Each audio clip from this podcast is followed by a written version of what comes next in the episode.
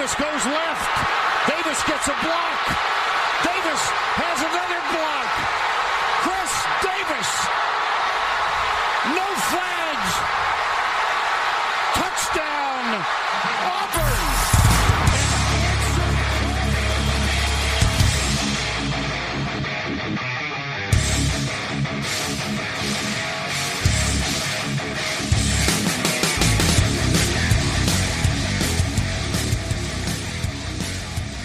Fala, seus especialistas! Está começando mais um No Flags. Aqui a gente expulsa as zebras se torce para alguma franquia na NFL, a gente pode acabar te ofendendo. Eu sou o Paulo Ricardo e a família cresce, cara. A família cresceu. No Flags hoje conta com a participação especial aí que eu espero que continue por um bom tempo como membro do No Flags do Kazu, cara. Além do Alan, né, Alan? Você nem, nem fala do Alan, coitado do Alan. Perdeu, perdeu o prestígio. Perdeu, né? Mas fala aí, Kazu, como que você tá, cara? A, a base Tudo vem bem. forte, hein, Paulo? Pô, prazerzão estar participando. Agradeço aí o convite. Espero não atrapalhar muito, né? Que isso. Mas, Quem é mas velho agradeço de... o convite. Sou ouvinte já, já há um tempo aí de, de, de vocês. Já fui citado né, em alguns programas. Aí o Alan É, citou algumas falar. Quem é conversas que a velho de casa já ouviu seu nome aqui. Mas também para tentar contribuir um pouco e não atrapalhar muito. É isso, pô. Kazu, quem já ouviu e conhece, torcedor do Ravens, né, Kazu? Exatamente. Sofredor, tá, tá nessa tensão aí da, da assinatura ou não do, do Lamar É, o momento Jackson. tá, o momento tá meio Inclusive, tenso aqui. Paulo, é, a gente tem que ser ó, transparente com os nossos ouvintes, né? E falar a real. Hum. Fizemos uma contratação na Free Agents, né? Que foi o Cazu, por quê? Ninguém tá nem aí mais pro, pro Saints, né? Então foda-se o Mário. O Mário não agrega mais ao programa. Quando tinha o Tom Brady ainda na NFC South, você fala, ah, porra, legal, né? O Mário vai contribuir trazendo as coisas da, da, da divisão. pelo menos. Mas agora que o Brady aposentou, a gente esquece É assim, é Então, assim que pô, funciona. É, a gente fez isso com o Kun, que era torcedor do Bears, a gente chutou porque ninguém liga pro Bears e agora o Mario. é o ciclo da vida. É isso, pô. Mas, cara, bem, seja bem-vindo aí. Espero poder contar com você aí no, no podcast mais vezes. Espero que você curta gravar aí, cara. É, é, é uma maluquice, mas uma maluquice minimamente organizada. É maravilha, bora lá. É isso, cara. Mais uma. Além da, da de nós trazermos o aí pra gente bater um papo hoje, a gente, nesse programa, estreamos a temporada de 2023 do No Flags aí, na, a- essa temporada nova. Então, pra, por isso, a gente iniciou os novos planos do No Flags. É, já tá aí, na verdade, há duas semanas, mas, é, né? Ah, quem não viu, a gente tá avisando de novo, vai continuar avisando aí. Os planos que era 1 dólar passou para 1,50, né? A gente explicou a situação com a plataforma que a gente pega, que acaba pegando muito da nossa do, do valor, então a gente precisou subir para 1,50 para compensar. E isso para quem quer pagar o valor é, mensal, ou seja, todo mês vai cair lá 1,50 dólares. Para quem quer manter pagando 1 dólar por mês, a gente fez um plano de 10 meses, ou seja, de fevereiro até dezembro, final de dezembro, de 10 dólares, que vai dar 1 dólar por mês. Só que tem que pagar de uma vez só, porque aí a gente perde menos para a plataforma e a gente consegue manter o mesmo valor. E além disso, a gente tem ainda o plano de 5 dólares, que é, é pra- por enquanto a gente ainda não botou nenhum benefício extra, mas foi uma galera que pediu que queria ajudar com um pouco a mais. E se você quiser ajudar com um pouco a mais, a gente vai ficar bem feliz. E, e- e a gente ainda vai bolar um benefício extra aí. Tenha fé, tenha fé que a gente vai. E aí o que eu recomendo é vocês não serem burros que nem eu, porque eu esqueci de trocar meu plano pro anual. É, tô até tentando fazer isso agora. É, e aí, se, você, se o seu plano é trocar pro anual, troca logo, porque cada Isso. mês que você passa, você vai continuar pagando mensal e quando você trocar, você vai pagar o anual cheio, valor né? Não é que o cheio, anual exato. vai reduzindo. Uhum. Então, é, troca, ó, provavelmente eu já caguei. Acho que eu já paguei a próxima mensalidade mensal. Já vou gastar mais do que 10 dólares. É, mas eu, eu fiz Pra o- mim também já lançou hoje já. Eu fiz o mesmo, já então.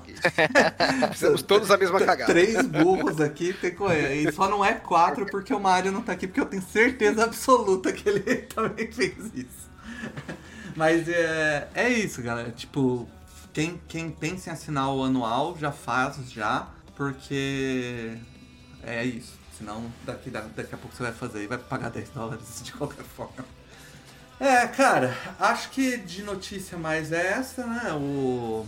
E hoje a gente tem uma pauta bonitinha, organizada, graças aos apoiadores aí que nos deram a oportunidade de trazer o Matheus aí pra montar, é, organizar a bagunça, né, cara? E, e tá ajudando pra caramba, porque hoje a pauta tá bonitinha, organizada, cremosa, é, do jeito que a gente gosta. Galera, esse primeiro bloco, então, antes do paywall, né, antes da parte exclusiva para assinantes, a gente vai comentar as principais notícias dessas duas semanas, a semana de férias, o No Flex, né, uma semaninha aí, Ah, e dessa última semana. Tem algumas notícias boas, e depois disso a gente vai falar, fazer um review da, da Free Agency desse ano, do, do- desse ano não, do ano passado, de 2022. A gente vai falar quais foram as melhores, as melhores aquisições, quem foram as piores aquisições, quem foram as melhores trades, enfim.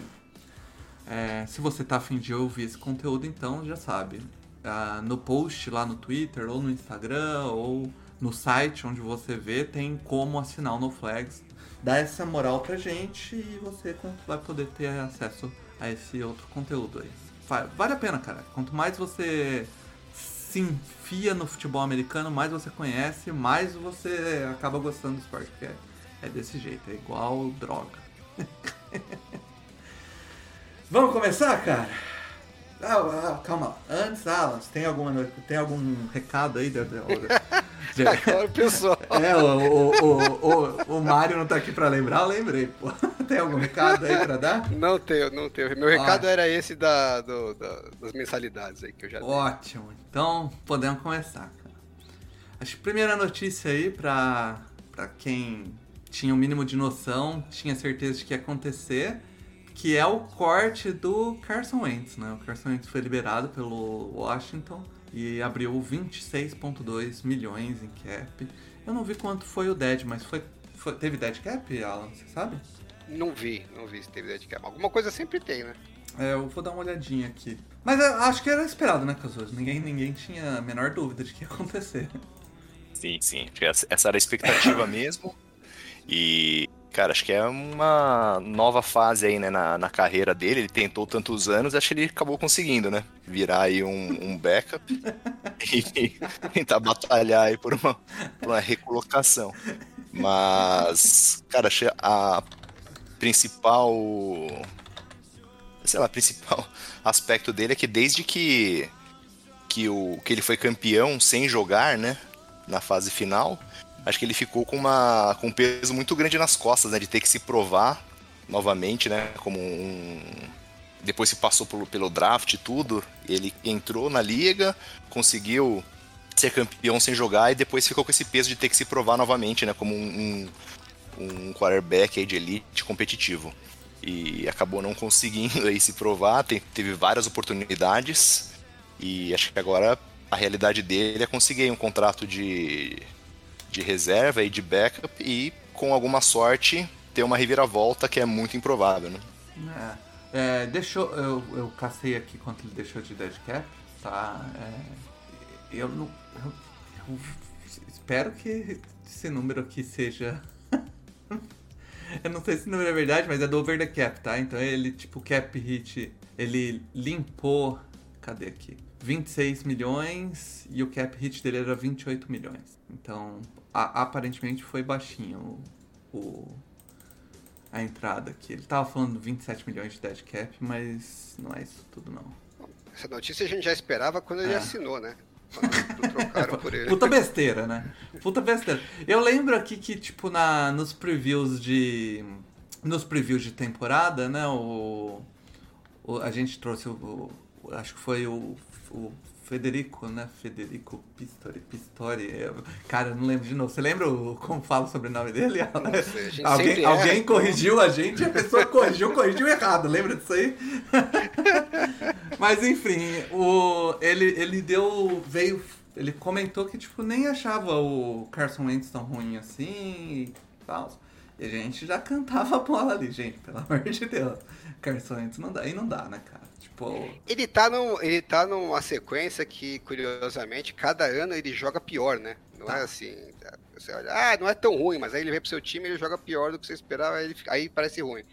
E aí no próximo vai ser pior. Eu acho que pintou a oportunidade, né? Porque a última vez que ele foi backup, eles foram campeões, né? Então, acho que se quiser aí, é, é a chance. Cara, é, eu acho que não tem muito mais o que falar sobre isso, porque é isso. Vai, vai virar um belíssimo reserva aí. Nem, nem belíssimo, né? Vai virar um reserva. Bem belíssimo, é. É. foda. Agora um, uma outra dispensa que teve aí que. Que essa, essa sinceramente eu não esperava tanto. Que é o. No Rams, o Bob Wagner foi. Foi liberado, né? E, e liberou 5 milhões de cap, o que nem é tanto. O. E o. A, descu- eu gosto que eu- a conversa era que o Bob Wagner queria ir para um time que vai conquistar alguma coisa agora. E o. E ele não acreditava que o Rams era esse time, e o Rams que precisava de cap. E aí eu tive até comentei isso com ela, ela falou assim, eu nunca caio nesses papinhos, tipo, é, é, é realmente, é, é mó papinho, né? Tipo, ele não pode sair por baixo, né, pô? Vai sair por. Vai sair, tipo, ah, é. O, cara, o time liberou ele porque não acha que ele é tão importante assim. Tem que falar alguma coisa, né, pô? É, o cara é um futuro hall da fama tal, você tem que ter um pouco de respeito, tudo bem, né? Pra não ficar chato no final da carreira dele. Mas, basicamente, o Reigns olhou pro, pro, pro custo do cap dele, que acho que era 10 milhões, e falou, nem Era fodendo, 12,5. nem a pau. E, assim, e essa notícia até casa, né, que o Reigns também tá procurando trocar pelo Jalen Ramsey, né? Tá, tá- não sei se tá procurando trocar, ou pelo menos tá ouvindo, né, propostas de troca, tá, tá Uhum. aberto a trocar, né? E parece que caiu uma ficha aí nessa, durante essa última temporada do Rams que eles estavam ano passado planejando, né, na off-season passada, eles planejavam continuar brigando no topo. E acho que tomaram um choque de realidade ali que o time não era, não estava tão é, sólido quanto eles esperavam e agora eles estão partindo, parece, né, para um processo de rejuvenescimento. Vão ter que abrir mão de peças é, importantes para reconstruir o time. O Jalen sei como é que isso- Ramsey, ele conta 25 milhões contra o cap esse ano. Não sei como é que isso vai casar com o timeline do, do Stafford, né? Enfim, tá interessante aí. Como, vai- como é que vai ser essa off-season dos Rams? É, o- E o Stafford seria- vai voltar de lesão ainda, né, cara? Isso que é pior. Sim. Mas acho que são os dois jogadores que tinham. que tem algum valor ainda, né? Que tem peso e dá pra. pra. Ou no caso do Bob Wagner, pra rifar e pro, pro Ramsey ter algum valor de mercado, né? Porque o, o outro contrato grande acho que é do Cooper Cup que eles não vão se livrar de forma alguma, né? É, o, é o Cooper Cup e o Aaron Donald, né? São dois caras que eles não vão perder. O, ainda tá sob contrato o Allen Robson, que foi uma das piores. A gente vai Falaremos disso ao longo do depois, né? programa, A né? gente vai comentar ainda, mas foi terrível, né? Ele tem contrato até 2024 e tem dois void year aqui. Tem dois void year de 2.800 jogado pra frente. Então, se cortasse ele agora, ele ainda tinha 26 milhões de cap, de dead cap. Então, tipo, foi um contrato é, pesado. Então, é, não tem muito mais onde cortar mesmo. Se você olhar o, o resto do roster, tem, tipo, que jogadores que pesam um pouco mais no cap, assim. Tem o Tyend, o Tyler Higby, mas também não... O, o, ia liberar, não ia liberar muita coisa. E é isso. a- a- E até o Vale fez aqui, o Bob Wagner jogou bem nesse ano. né? ele teve um ano bom, ele machucou no finzinho do ano, né? Ele jogou bem. Ah. Realmente, acho que é, É, ele, o não, momento do ele time não, não seria um mau contrato. Aqui o time acho que chegou à conclusão que falou, ó, a gente não tá com essa bola toda pra ficar pagando 10, 12 milhões num linebacker, né? O time não tá tão pronto assim. É, é um brigar. cara que. Um time que precisa de um, de um cara assim no, no meio da linha. Ele pode entrar e ajudar, né?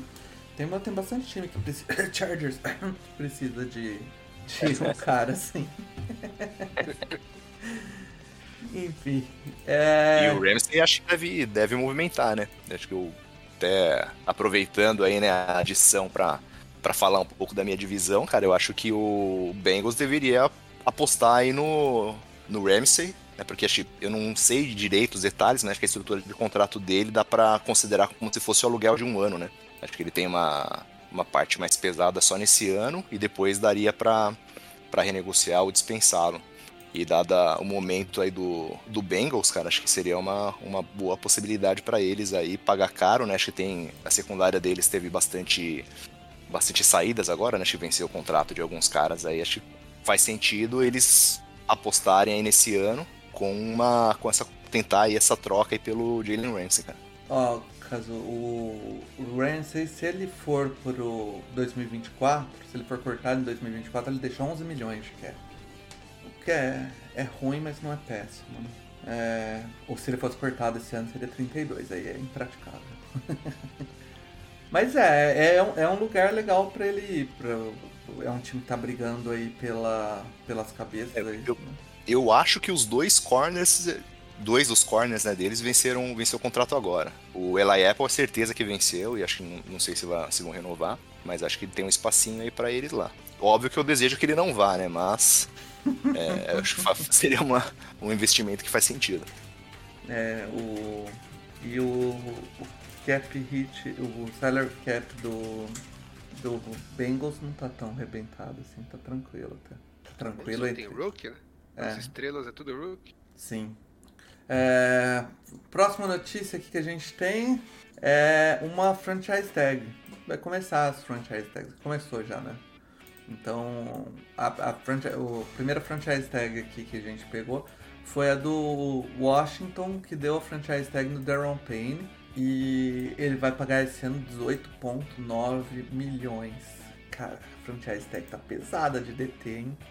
Quase 20 milhões, pô, num, num DT é, é pesadinho, mas Gostoso. é, mas o cara, o cara, o cara realmente, ele é bom, né? Tipo, não tem, não tem muito o que falar, mas que é pesado é.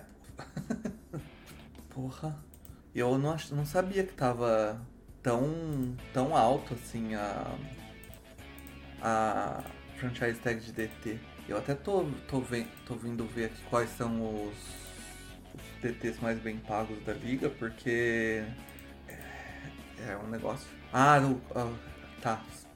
Teve renovação do Chris Jones, né? O Chris Jones, Aaron Donald, Ke- eh, Kenny Clark, Jonathan Allen e o Greg Jarrett, todos gan- ganhando acima de 20 milhões aqui nesse ano. Então. Mas, por exemplo. Ah, eu acho que é o preço mesmo. O Daron Payne, na tag, já se torna o sétimo, o sétimo DT mais bem pago da liga. Acho que esse é o objetivo da tag mesmo, né? É botar no top manter. 10, né? É, você bota o jogador ali, você fala, vou pagar meio que no topo do mercado, mas não o topo, né? E segura ele mais um ano enquanto eu vejo o que eu quero fazer, né? Se eu não, se eu não tô disposto ainda a fazer um compromisso de longo prazo, ganho mais um ano aí pra gente analisar a situação. Porque o Washington realmente é difícil fazer o compromisso com o jogador, né? Ainda mais nessa posição. Pois é, sem, sem Se quarterback. Você não tem, é, você não tem nada definido como quarterback ainda, então é difícil planejar o futuro muito a longo prazo. Nem muito definido com a coaching staff, né? Pelo menos não deveria, mas está, né? É, é cara, é um bom jogador, é um bom jogador, assim, mas vai, vai ficar na tag esse ano. O, o Falcons liberou o- Marcos Mariota e, e tirou 12 milhões de cap aí. O Mariota é, é mais um desses caras que deve migrar de, pra reserva, né, eterno já era, reserva aí, né? Ele- Ele já ano- tinha migrado faz tempo, ah, né? esse ano foi titular, teve a chance de dar uma de Geno Smith aí tentar salvar a carreira. Spoiler, não salvou a carreira. O que, que ele foi, Paulo? Foi o quarterback por ganho. Por diante, pô. Deu certo, né? Não tem jeito. É, não tem muito o que falar também do Mariota. Agora, essa outra notícia é interessa pro Alan, hein? Brock Purdy adiou a cirurgia no cotovelo por recomendação médica, mas os sinais indicam que fazendo um reparo da UCL, seja lá o que for isso, que é do, ligamento do, do, do úmero, sei lá. É, do cotovelo. É, Foda-se, né? Ele estará pronto para o começo da temporada 2023. E aí, Alan?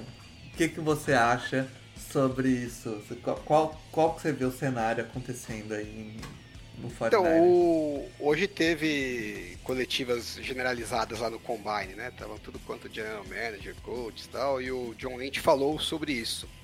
É, ele vai, o Brock Purdy vai encontrar com, vai ter uma visita do médico dele essa semana ainda, eles vão reavaliar, né, como é que tá a questão da é, inflamação, né, se já melhorou, desinflamou bem essa a região.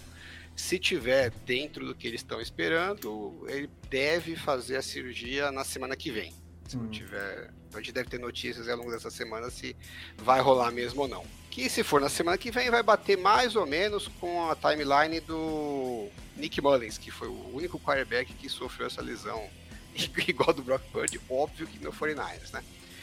É, o, o Mullins, acho que se eu não me engano, levou 37 dias depois da, da, da contusão para operar. O Purdy tava, ia tentar operar com 22 dias, não deu. Aí vai atrasar mais uns 15 dias, vai dar mais ou menos na mesma, é, no, no mesmo prazo. Então, me parece que aparentemente não tem nada fora da curva. Eles é que tentaram ser mais otimistas do que, do que deviam. Uhum. Agora, sobre essa história de que se vai estar tá pronto para o começo da temporada 2023, ninguém tem a menor ideia, né? O pessoal fica soltando aí, tem gente que fala que vai estar, tá, tem gente que já fala que certeza que não vai estar. Tá. O povo tem mania de querer de nada, né? Vai fazer a cirurgia, depois que fizer a cirurgia, vai ver como é que vai começar a andar a recuperação. E recuperação de jogador para lesão, cada um é de um jeito, né? Tem cara que recupera super mais rápido, tem cara que demora pra caramba, tem cara que nunca volta. Então, ficar cravando aqui, ah, não, com certeza vai estar disponível, ou com certeza não vai estar disponível,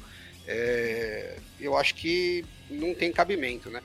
Esse tipo de cirurgia, normalmente eles estimam um prazo de seis meses para o cara voltar, mas não é seis meses para ele voltar a ter atividade física, né? É, três meses para ele voltar a poder começar a fazer alguns passos, alguns lançamentos, e aí vai, você vai né, gradualmente vai aumentando o nível de, de esforço físico, até uhum. que, em tese, ele estaria 100% em seis meses. Esse é o prazo médio aí que eles estimam. Então, como você tem três meses aí que ele deveria já começar a fazer atividades físicas, é, no meio do caminho você já vai ter uma ideia se a coisa está caminhando bem ou se, se desandou alguma coisa, né? Então, no meio do, do, caminho você vai poder saber se vai poder contar com ele ou não. Agora, para essa off-season, eu acho que os 49ers têm que partir do princípio que pode ser que ele não esteja disponível, sei lá, pelo menos é, nos primeiros seis, sete jogos da temporada, né? Que tem aquela lista de você pode colocar o cara que machucou antes da temporada, né? Você, né? É, assim. E aí ele é obrigado a ficar acho que seis ou sete rodadas fora. Então é uma possibilidade que é real, então você já tem que partir do princípio que isso pode acontecer. É, os 49 vão ter que buscar algum quarterback veterano aí que possa ser um backup minimamente decente, que não seja o Josh Johnson, pelo amor de Deus. É, por exemplo, gostaria muito da ideia do Mariota, acho que podia ser um bom backup lá para os 49ers, porque é um cara que foi cortado, né? Então ele não entra na, na, no cálculo de pique compensatório. Os Fernandes devem ganhar algumas compensatórias com os caras que vão perder, mas você não ganha se você contratar um outro jogador no lugar, né? Às vezes eu vejo muita gente falando, ah, porra, eu queria que tal cara viesse tal. Tem que pensar o seguinte, vamos supor que um cenário bem bosta, né? O Garópolo é contratado por algum time para ganhar, sei lá, 25 milhões, que é um salário que nem é nada demais para um quarterback, seria bem até mediano deve dar um comp pick bom. Eu não sei quanto é que dá, mas se não for um terceiro round, deve ser no máximo um quarto round. Então é um, é um, é um pique interessante. Aí você vai e contrata o Mariota por, sei lá, 6 milhões de dólares, que é salário, né, bostinha de backup e tal.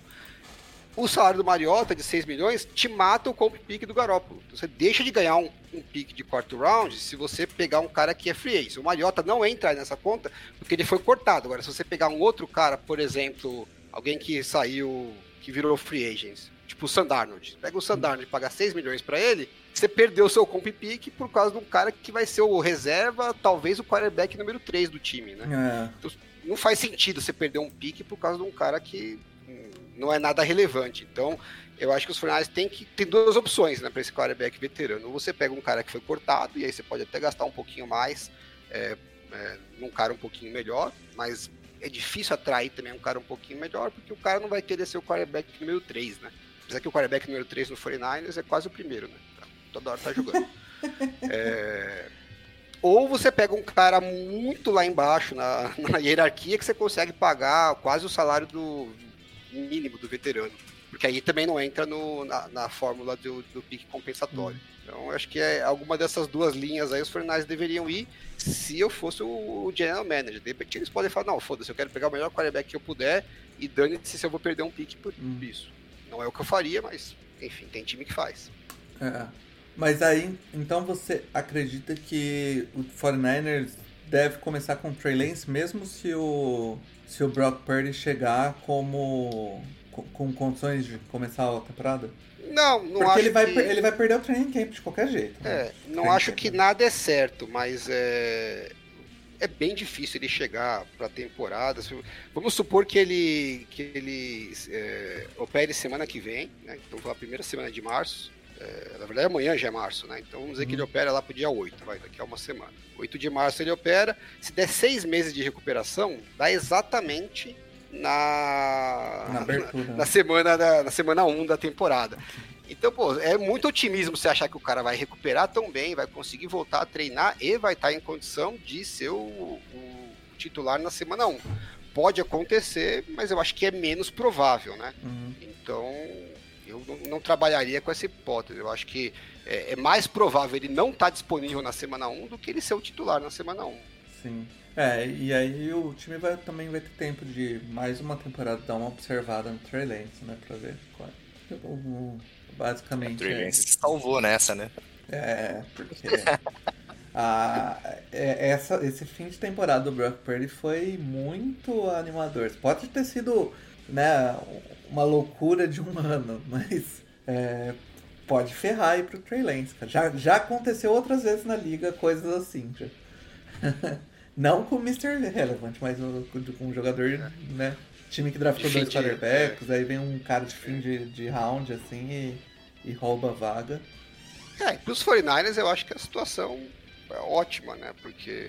Sim. É, o, o Trenense não fez nada Dá pra ruim. manter os dois, porque o salário do Brock Purdy é duas balas, pô. Sim, e o, e o Trenense não fez nada de ruim em 2022, que você fala assim, porra, foi uma merda, perdemos a confiança nele, né? Ele simplesmente começou o ano machucou. Então, se você confiava nele ano passado, em tese, você acha que deveria Sim. continuar confiando, né? E só que agora você tem uma opção a mais. Então, antes você estava com um risco maior, porque se você confiasse, mas desse errado, você se ferrou. Agora você pode continuar confiando, mas se der errado, é, você tem uma opção que você sabe que é, se voltar bem, né, fisicamente, uhum. é, se, talvez seja até melhor. É, o ruim ia ser se ele tivesse jogado 2022, tivesse sido uma merda, aí ele tivesse ido pro banco, o Garoppolo tivesse assumido por, por questões técnicas, né? E, uhum. e depois o Purdy tivesse assumido, porque aí você ia falar, porra, será que eu né, aposto de novo, né? Por que, que, eu, por que, que 2023 vai ser melhor que 2022? Nesse caso, como ele não jogou, né, não mudou nada, né? Continua, é, você só adiou a avaliação. Um dos dois pode acabar virando capital de trade, né? Então se, dependendo É, eu não faria isso se eu fosse Conhecendo o histórico, histórico né?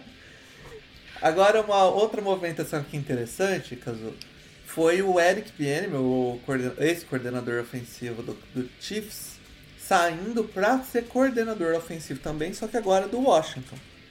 Aí eu acho que é uma movimentação do próprio Bieniemy, né, buscando ir para um lugar onde ele tenha mais é, controle do ataque, assim, e, e possa se destacar para dar o próximo passo de head coach, né? Sim, sim. É, até foi um nome muito comentado para ser para assumir essa posição no Ravens, né? E de primeira a primeira primeira ideia que nos dá é de estranheza, né? Primeira sensação estranheza, porque você fala, puta, o cara vai sair de um time vencedor para ocupar o mesmo cargo em outro time, né? Uhum. E principalmente no Washington, né? Que é uma bagunça. É, mas eu acho que é, pensando um pouco melhor, né? O movimento é natural. Ele é um cara que já está há bastante tempo é, pleiteando né, uma posição de head coach. Não se sabe exatamente o porquê que ele não consegue se dar bem nos processos seletivos, não sabe se ele é um cara ruim de, de entrevista, ou se ele não encanta o, o que os, os donos, né? Que imagino que essas, essas entrevistas chegam até nos donos da, das franquias, então não, não sabe se ele, se ele Alguns vai até mal. participam, né? Aham. Isso. Se é, se são se é com esse alto escalão que ele acaba se dando mal, ou se é alguma outra limitação que ele possui, né? Na visão desse- do- das pessoas que estão que estão selecionando. Mas é, é, eu queria que é uma tentativa dele se mostrar capaz, né, para de dar esse próximo passo. É, que no, nos Chiefs o, o Andy Reid não larga o osso, né? Não quer deixar de, de chamar as jogadas e, e de controlar o, o- de ser o protagonista né, nas chamadas. E acho que ele vai procurar mais espaço no, no Washington para se mostrar e sair um pouquinho da sombra também né, do, do Andy Reid. E quem sabe aí ter essa oportunidade de, de ser head coach na- nas próximas temporadas. É, porque a impressão que eu tenho é que a gente não sabe exatamente qual é o papel do Eric Bieniemy dentro do, do co- coaching staff ofensivo do Chiefs, né? Óbvio, se ele é coordenador ofensivo, ele tem lá seu papel, ele deve ajudar no design das... Mas a gente joga toda essa responsabilidade do ataque, pelo menos a impressão geral, é nas costas do Andy Reid. Então acho que ele fica mesmo ficando, né? escondido, né? É, Eu, eu fica- acho que isso não é relevante, não, viu, Paulo? Você Porque- acha então qual é o outro motivo dele sair de um time igual Ué, o segundo o Twitter, sabemos o motivo, né? Ah, não. segundo o Twitter É, não, não, eu acho assim, é, claramente ele não agrada nas entrevistas. É, Sim. o, por, o porquê que não agrada nas entrevistas a gente não sabe, mas ele deve ser muito ruim, sei lá, de comunicação, introvertido, sei lá, qualquer coisa assim. Porque você vê quando os candidatos são bons de entrevista, né? os- eu- rapidamente, mais de um time fala, não, a entrevista foi muito boa tal. Você vê, esse ano mesmo, o Jimmy Ryan fez entrevista no Broncos, fez entrevista no Houston, parecia que os dois times estavam né, meio que brigando por ele e tal. É, O cara vai lá e, e- e- e sai e deixa a galera e fala assim, porra, esse é o cara, hein? Esse cara vale a pena tal.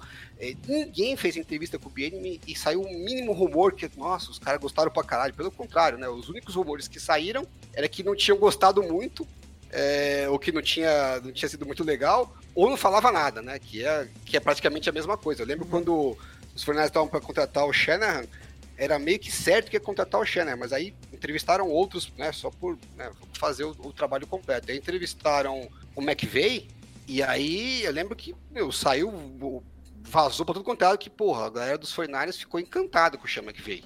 É, então, se não fosse contratar o Shanahan, provavelmente teriam feito uma proposta pro McVeigh, como eles queriam o Shanahan. E aí o Rams já foi lá, né? Também se encantou e já. Era meio que era um cara que eles estavam entrevistando meio que só pra ver, e a entrevista foi tão boa, falei, não, o cara realmente é diferenciado, vamos pegar pra dentro. Agora, você vê vários caras que não chamam jogadas, pô, o, o próprio McDaniel saiu dos 49ers e foi pra, é, pra Miami agora, ele não era o coordenador ofensivo, não chamava jogadas. O Matt Nagy saiu do- dos Chiefs e foi pro, pro, pros Bears também, não chamava jogadas. Acho que não é necessariamente esse um problema. É, lógico que seria um diferencial positivo que ajuda, mas é, se ele fosse muito bem nas entrevistas, provavelmente não ia ser tão relevante. Como ele não foi bem nas entrevistas, acho que agora ele vai Ele ter fez que uma um porrada, ca- né? é, ele fez uma cacetada, não é que ele teve uma ou outra entrevista. Ele deve ter feito aí mais, mais de 10. Então, como ele não conseguiu agradar nas entrevistas, não conseguiu mostrar uma visão, um plano, né, de é, como head coach que, que o general manager e o dono falam, não, puta, esse cara aqui parece que vai dar certo, é, ele vai ter que mostrar na prática, né? É. Então, eu vou para um outro time, vou chamar as jogadas, é, é um time que não tem o Mahomes, não tem o Andy Reid, né? Então, é uma situação muito mais desfavorável. Se ele vai para o Washington e consegue pegar um quarterback né, novato, ou alguém que eles contratem na free agency, alguém que não seja é, considerado de primeiro escalão, e eles conseguem fazer um bom trabalho, o ataque vai para frente e a franquia dá uma muda de patamar, os caras falam, porra, esse é um cara que vale apostar, porque, né, É, uma ele- situação ele não totalmente é bom- desfavorável, ele, não é- reverteu. Ele não é bom de entrevista, mas ele faz, né? É, o cara vai lá e faz acontecer, então foda-se se ele não fala muito bem. Né? Então, ele vai ter que mostrar do resultado mesmo, né? Sim. Vai ter que compensar a, a falha na entrevista. Essa é a impressão mesmo. E, e para finalizar aqui, a gente tem a, o novo coordenador ofensivo e coordenador defensivo do Sean Payton lá em Denver. Que o novo, É- o, novo coordenador ofensivo é o. É o Essa é sua, hein, Paulo? É, é o amado. Essa notícia é é o, sua. é o amado Joe Lombardi. cara. Joe Lombardi sai do Chargers pra mais uma vez ir na barra do Sean Payton ali. O Sean Payton tem algum alguma dívida aí de gratidão com o, com a família Lombardi, porque onde ele vai ele carrega essa mala aí. O cara deve, Ele deve ser bom, né? deve Ele tocar um bom no que pandeiro, ele né? Deve, deve, deve Não, o que, porque acontece? É, você tem dois trabalhos né, principais. Você tem três trabalhos principais ali, né? Como coordenador ofensivo e auxiliar do, do Payton. É, você ajuda na montagem do gameplay, né? Da estrutura do, Uhum. do- do- não só do gameplay, mas do, do playbook como um todo, né? Por mais que o Payton tenha o sistema dele, você está sempre fazendo alguns ajustes, algumas melhorias e tal, né? e, e os games plans específicos para cada time. É, você tem que transportar isso para os jogadores, né? Então você tem que ir lá, falar com o quarterback, com os receivers, com os outros técnicos, com todo o coaching staff ofensivo e conseguir fazer isso, né? Ensinar isso para os jogadores e, e- fazer isso se traduzir em campo. né? Você tem que ser o, o professor da coisa. De repente o Joe Lombardi pode ser muito bom nessas duas funções Pode ser. e na terceira função, que é ser play caller no jogo, ele talvez não seja muito bom. É. Só que aí, como o Sean Payton já faz isso, ele fala: não, tudo bem, a parte que ele não é boa não me interessa. Me interessa a parte que ele é bom. É, pra, pra É, ser e de repente, sincero, nos assim, Chargers, né? Pra ser sincero, Alan, é, se você acompanhar os jogos do Chargers do ano passado, você pode ver que o Chargers sempre entra no primeiro quarto bem. Ele entra muito bem no primeiro quarto. E o time vai, vai despencando o ataque pra frente. Mesmo o ataque não sendo empolgante, ele, ele entra com algumas jogadas bem desenhadas e o time vai, vai jogando bem no primeiro quarto. Basicamente, se olhar tipo, o DVOA do Chargers no primeiro quarto durante o ano todo, é tipo. É quase o dobro do DVOA do, do Chargers no terceiro quarto. Então talvez ele seja bom de, de fazer a preparação pro jogo, assim, né? E trava na hora, né? É, e aí, tipo, ele não sabe. Não sabe ajustar mais nada. daqui Não, pra é, frente. você sabe que eu tava, eu tava ouvindo agora um podcast antes de vir pra cá, tava lavando louça, tava ouvindo um podcast daquele S2 Cognition, que até foi um negócio que eu postei esses dias aí no Uhum. Twitter. É, e, e era um podcast com o coach Dub Maddox. E eles estavam falando sobre essa questão né, cognitiva dos quarterbacks e tudo mais tal. E ele tava contando a história que um quarterback dele, que é de high school, né, 16, 17 anos lá, falou que o cara era, meu, craque, jogava bem pra cacete e tal, temporada regular, voou. Chegou no primeiro jogo de playoff, tinha uma, uma, uma leitura super básica, assim, né? Era uma hit, uma corner ali, uma, uma jogadinha smash e tal. Você lê o cara, se o cara for pra trás, você passa curto, se o cara for pra frente, você passa.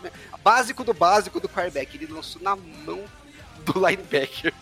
Aí, a hora que ele foi passar de line, o técnico falou: Meu, que cato você fez, né? O que, que você viu lá? Que aconteceu? E ele falou: Técnico, eu não sei, eu não consigo enxergar nada. Falou que o cara, tipo, apagou assim de uma maneira que ele não conseguia, não conseguia funcionar. A hora que a pressão aumentou, né, do jogo, ele meu, travou. E aí ele falou que deu um desespero para ele como técnico, porque ele via que o cara não conseguia fun eh, funcionar, né? E ele não tinha ferramenta para ajudar o cara como que saía dessa, desse buraco, nessa área movediça. Uhum. E aí foi que ele foi pesquisar, fez um puta trabalho, foi falar com gente que trabalha sob pressão, piloto de avião, é, galera do exército, pegou um monte de ferramentas lá e começou a mudar o jeito que ele treina, é, tanto como ele monta o gameplay, né, mas como ele treina os, os quarterbacks, ele montou um, um sistema específico para esse tipo de situação, né, como, como o cara conseguir é, funcionar melhor sob pressão. E aí o ponto que eu quero chegar é que depois que ele né, viu a evolução disso, ele chegou uma hora e falou assim, porra, você sabe que nós técnicos também precisamos disso. Eu como play caller no jogo, eu também preciso dessas ferramentas, porque na hora que eu tô lá, eu, eu preparei tudo, só que na hora que eu tô sob pressão, eu preciso conseguir enxergar os mínimos detalhes do que tá acontecendo com o meu time, com o adversário, para comunicar para os meus técnicos uh, o que, onde que a gente pode explorar melhor, ajustar o meu play calling para a realidade do que eu estou enxergando. Tem que ser aquela, aquela mudança né, com, com o carro andando, né? Você tem que ir, ir, se ajustando. E tem uma galera que tem essa, esse talento natural e tem uma outra galera que, por mais que você tenha, de qualquer maneira, você tem que trabalhar melhor. É, isso é uma coisa que, com, com exercícios cognitivos, né? Que, que é muito pouco explorado no esporte como um todo, né? Então, talvez esse seja um problema do John Lombardi. De repente, ele pode ser um cara muito bom, e aí quem trabalha com ele realmente reconhece que o cara tem um talento, Só que na hora, quando ele que tem que fazer, né? Ele que tem que, que, que ser o, o piloto da coisa, ele dá, dá tela azul. Ó, É. o- os números são, no primeiro tempo, o Chargers tem um DVOA de 15,9%. No segundo tempo, o Chargers tem um DVOA de menos 11,2%. é isso. É, porque ele vem com uma parte do, do gameplay já vem é, programada, né? Pré-programada. Então é, é a parte mais fácil do, do play calling dele. A hora que ele começa a ter que ir ajustando o play calling de, acordo com o, o que está acontecendo no jogo, aí você tem que ter esse- essa habilidade de fazer a coisa, né? Quem Sim. sabe faz ao vivo. E aí talvez ele não sabe fazer não ao vivo. dele. né? é, mas enfim, é- é, ele vai lá fazer a mesma coisa que ele fazia no Saints, que é o pessoal do Saints não sabia. Ele deve fazer muito o que o, o- o- é que a gente comentou, é muito trabalho de backstage, né? Não, durante o jogo ali, não tanta coisa, mas de preparação. Enfim, o, o coordenador defensivo foi o eterno Vince Joseph, o Vicente José aí novamente Voltou para Denver, né? voltando para Denver e agora na comissão do Sean Payton. O, o Vince Joseph que não fez, não fez trabalho tão ruim em Denver, né? No, ele, Não, e pelo contrário, né? Ele pegou É. um time que não era lá essas coisas e até que conseguiu entregar uns trabalhos decentes. ele depois de, né, de- é, ele teve uma par- uma passagem no como coordenador defensivo do Cardinals que não foi é, ruim também de forma alguma eu acho que o final até foi ruim mas teve uma época boa até da, Ô, ô Cazu, você que tá de fora aí, traz uma visão nova pra gente aí, porque eu que tô na divisão eu acabo ficando É. meio enviesado, né? O que, que você acha do, do. Pode falar do Joe Lombardi também, o que, que você acha dos dois aí? Ou não acha nada? Sim, não, do John Lombardi eu não. não- eu entendo a, a contratação, não acho que não empolga. Mas. não, não empolga Mas passa, assim, já né? tem um, tem um histórico de serviço. É isso. Não, acho que tem, faz sentido pela, pelo histórico de da relação com o Sean Payton e acho que eles têm aí o, o desafio claro que é domar a diva lá, né? E que acho que é o mais difícil, né? O maior desafio é fazer o cara conseguir integrar ele no grupo e tal, né? Mas o, o Vance Joseph, realmente, pelo que eu me recordo, ele fez um bom trabalho em Denver. Até teve a- na época a discussão, né, quando ele, quando ele saiu sobre a, a participação dos, dos, dos negros, né, de técnicos pretos e tal, né? Que ele foi rodou rápido e tal, mesmo tendo um trabalho bom e tal. E, mas no Cardinals eu não, ti, não tenho uma boa memória, né, uma boa sensação de do trabalho dele co- como coordenador defensivo, não, tá? Acho que foi um. Não, não, a minha, minha sensação, na minha percepção, é foi um trabalho ok, assim, não teve um trabalho de destaque, assim. Mas eu acho que ele tem uma boa. Uma boa. Uma boa. Fez um bom trabalho em Denver e faz sentido ele voltar, né? Apesar de ser uma direção totalmente nova, né? Ele tem uma imagem positiva na liga, né? Eu sempre Sim, vejo sim. a galera falar do nome dele com, com elogios. Ó, Exatamente. dois- eu acho- dois mas eu acho que como equipe, como equipe, né, do o, o head coach com essa com, com esses dois treinadores, eu acho que é uma equipe bem forte, cara.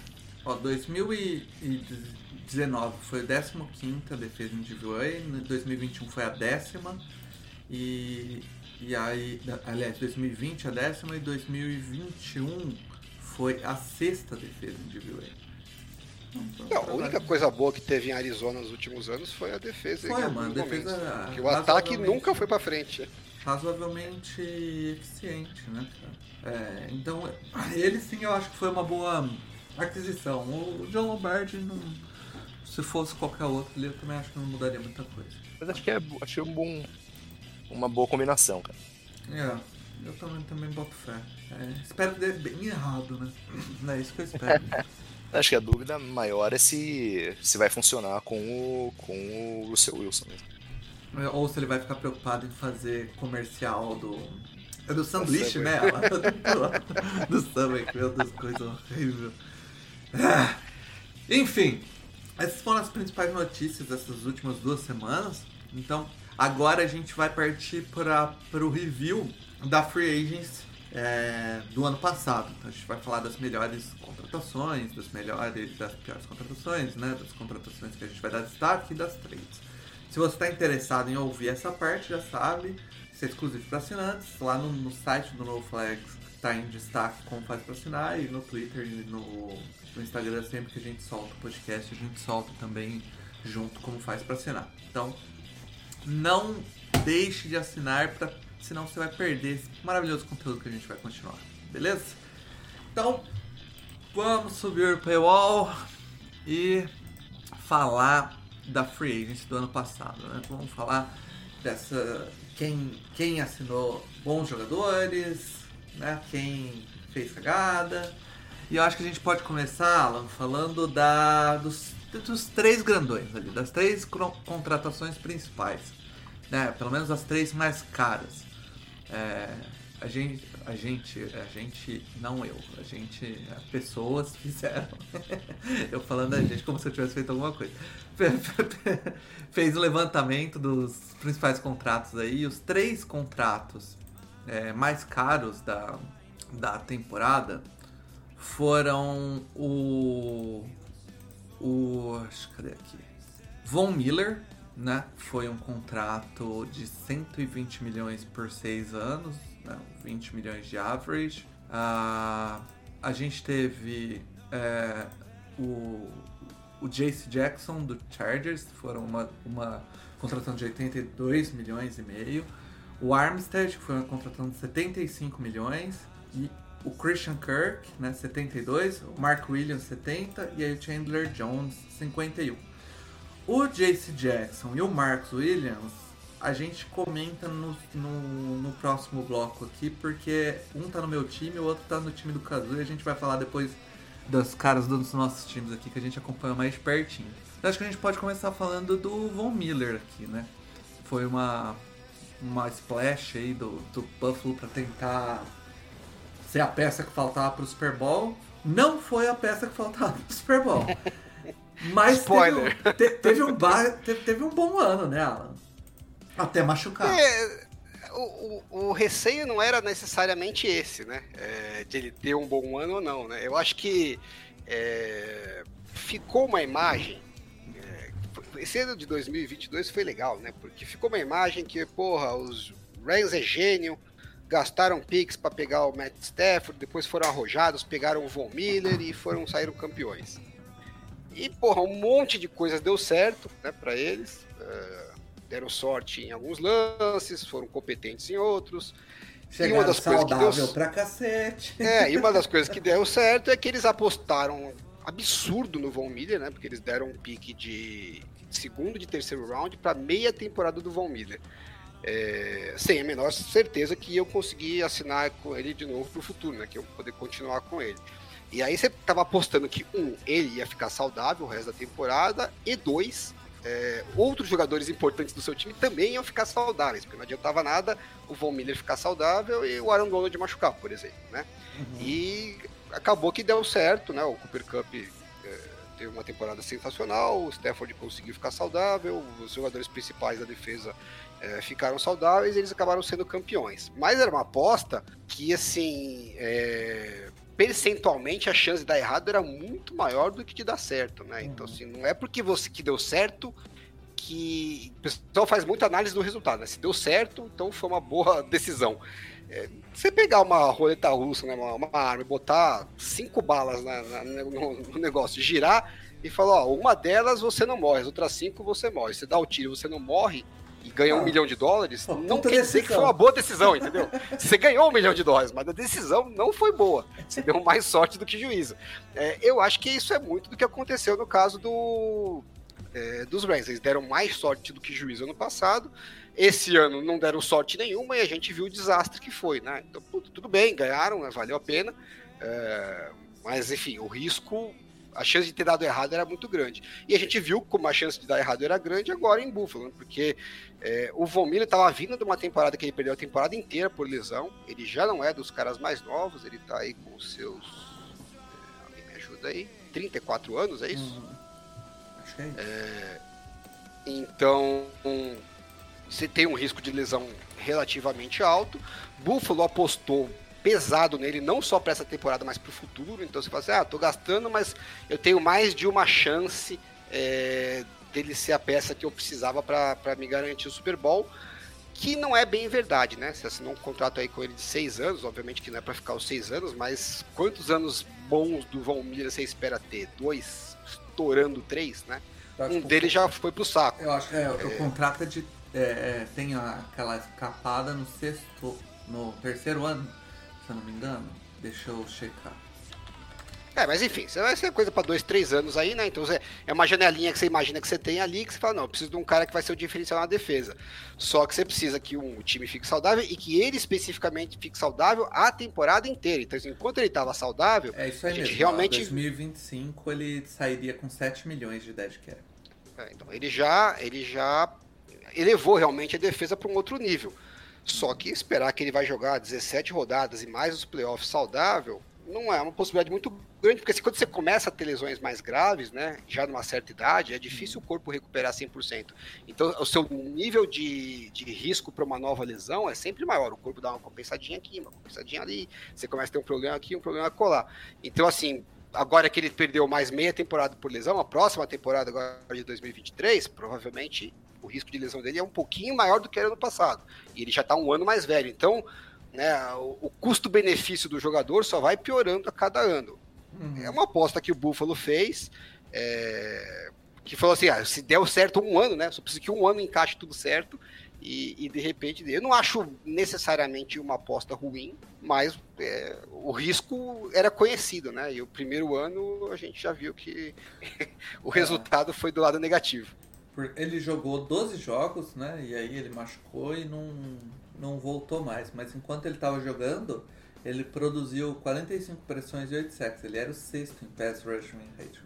23% dos snaps ele conseguia chegar no quarterback antes de 2 segundos e meio. Ele vinha bem, mas a gente até esperava, né, Caso, eu acho que a gente não viu o Von Miller não ir bem. Eu acho que o problema é ele manter saudável, né? Sim, sim. Eu até ia comentar quando você falou, né, que ele não era a peça que, que faltava, né? Eu acho que ele até ficou essa dúvida, né? Será que se ele tivesse aí nos playoffs, é. qual que seria o efeito dele, sabe? É, então, aparentemente foi uma aposta que boa, né? Uma boa aposta que, que o que Buffalo fez, mas que assim, no primeiro ano deram azar. E a janela assim de do com um time lotadaço de talento, aparentemente começa a se fechar, né? Uhum. Então, hum, acho que fez sentido a aposta e tanto fez sentido que acho que ficou essa, essa sensação né, no, nos playoffs de que como seria se ele tivesse lá, né, pressionando a linha, né? Sim, acho que foi o que foi. Realmente foi, foi um, um, diferencial, né? Porque a linha do, do Bills ali não, não fazia nada, né, cara? Foi bem triste o pass rush do Bills. E a gente não soube como seria ele ali. É, outra contratação pesada, e agora vocês vão descobrir o real motivo do Mário não ter vindo nesse podcast, Alan. É porque uma das grandes contratações do ano aí foi o Christian Kirk. Né? O, o Christian Kirk que foi contratado é, vindo lá do, de Arizona, né? O, recebeu um, um baita de um salário e, e a galera criticou muito, né? Foi 72 milhões por 4 anos, 18 milhões average, né, por ano. E, mas ele, sendo o principal alvo, ele rendeu aí 150 targets para 99 recepções, 1.238 jardas para 10 touchdowns. Eu acho que o, o asterisco aí é, não é nada de ruim, né? Mas é tipo, ele joga muito no slot, né? Ele é a maioria dos snaps dele é no slot.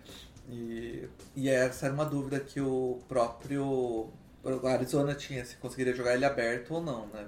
Ou se ele seria necessariamente jogador de slot. É... É, mas enfim. A gente, pode, a gente pode juntar as duas até, né? Eles gastaram as calças no, tanto no Christian Kirk quanto no, no Brandon Chef, né? Pra, que é o guard. Sim. É... Acabou que foi um bom negócio, eu acho. É você é. tem que considerar as circunstâncias do, do Jaguars, né? Uhum. Eles estavam vindo daquela temporada desastrosa.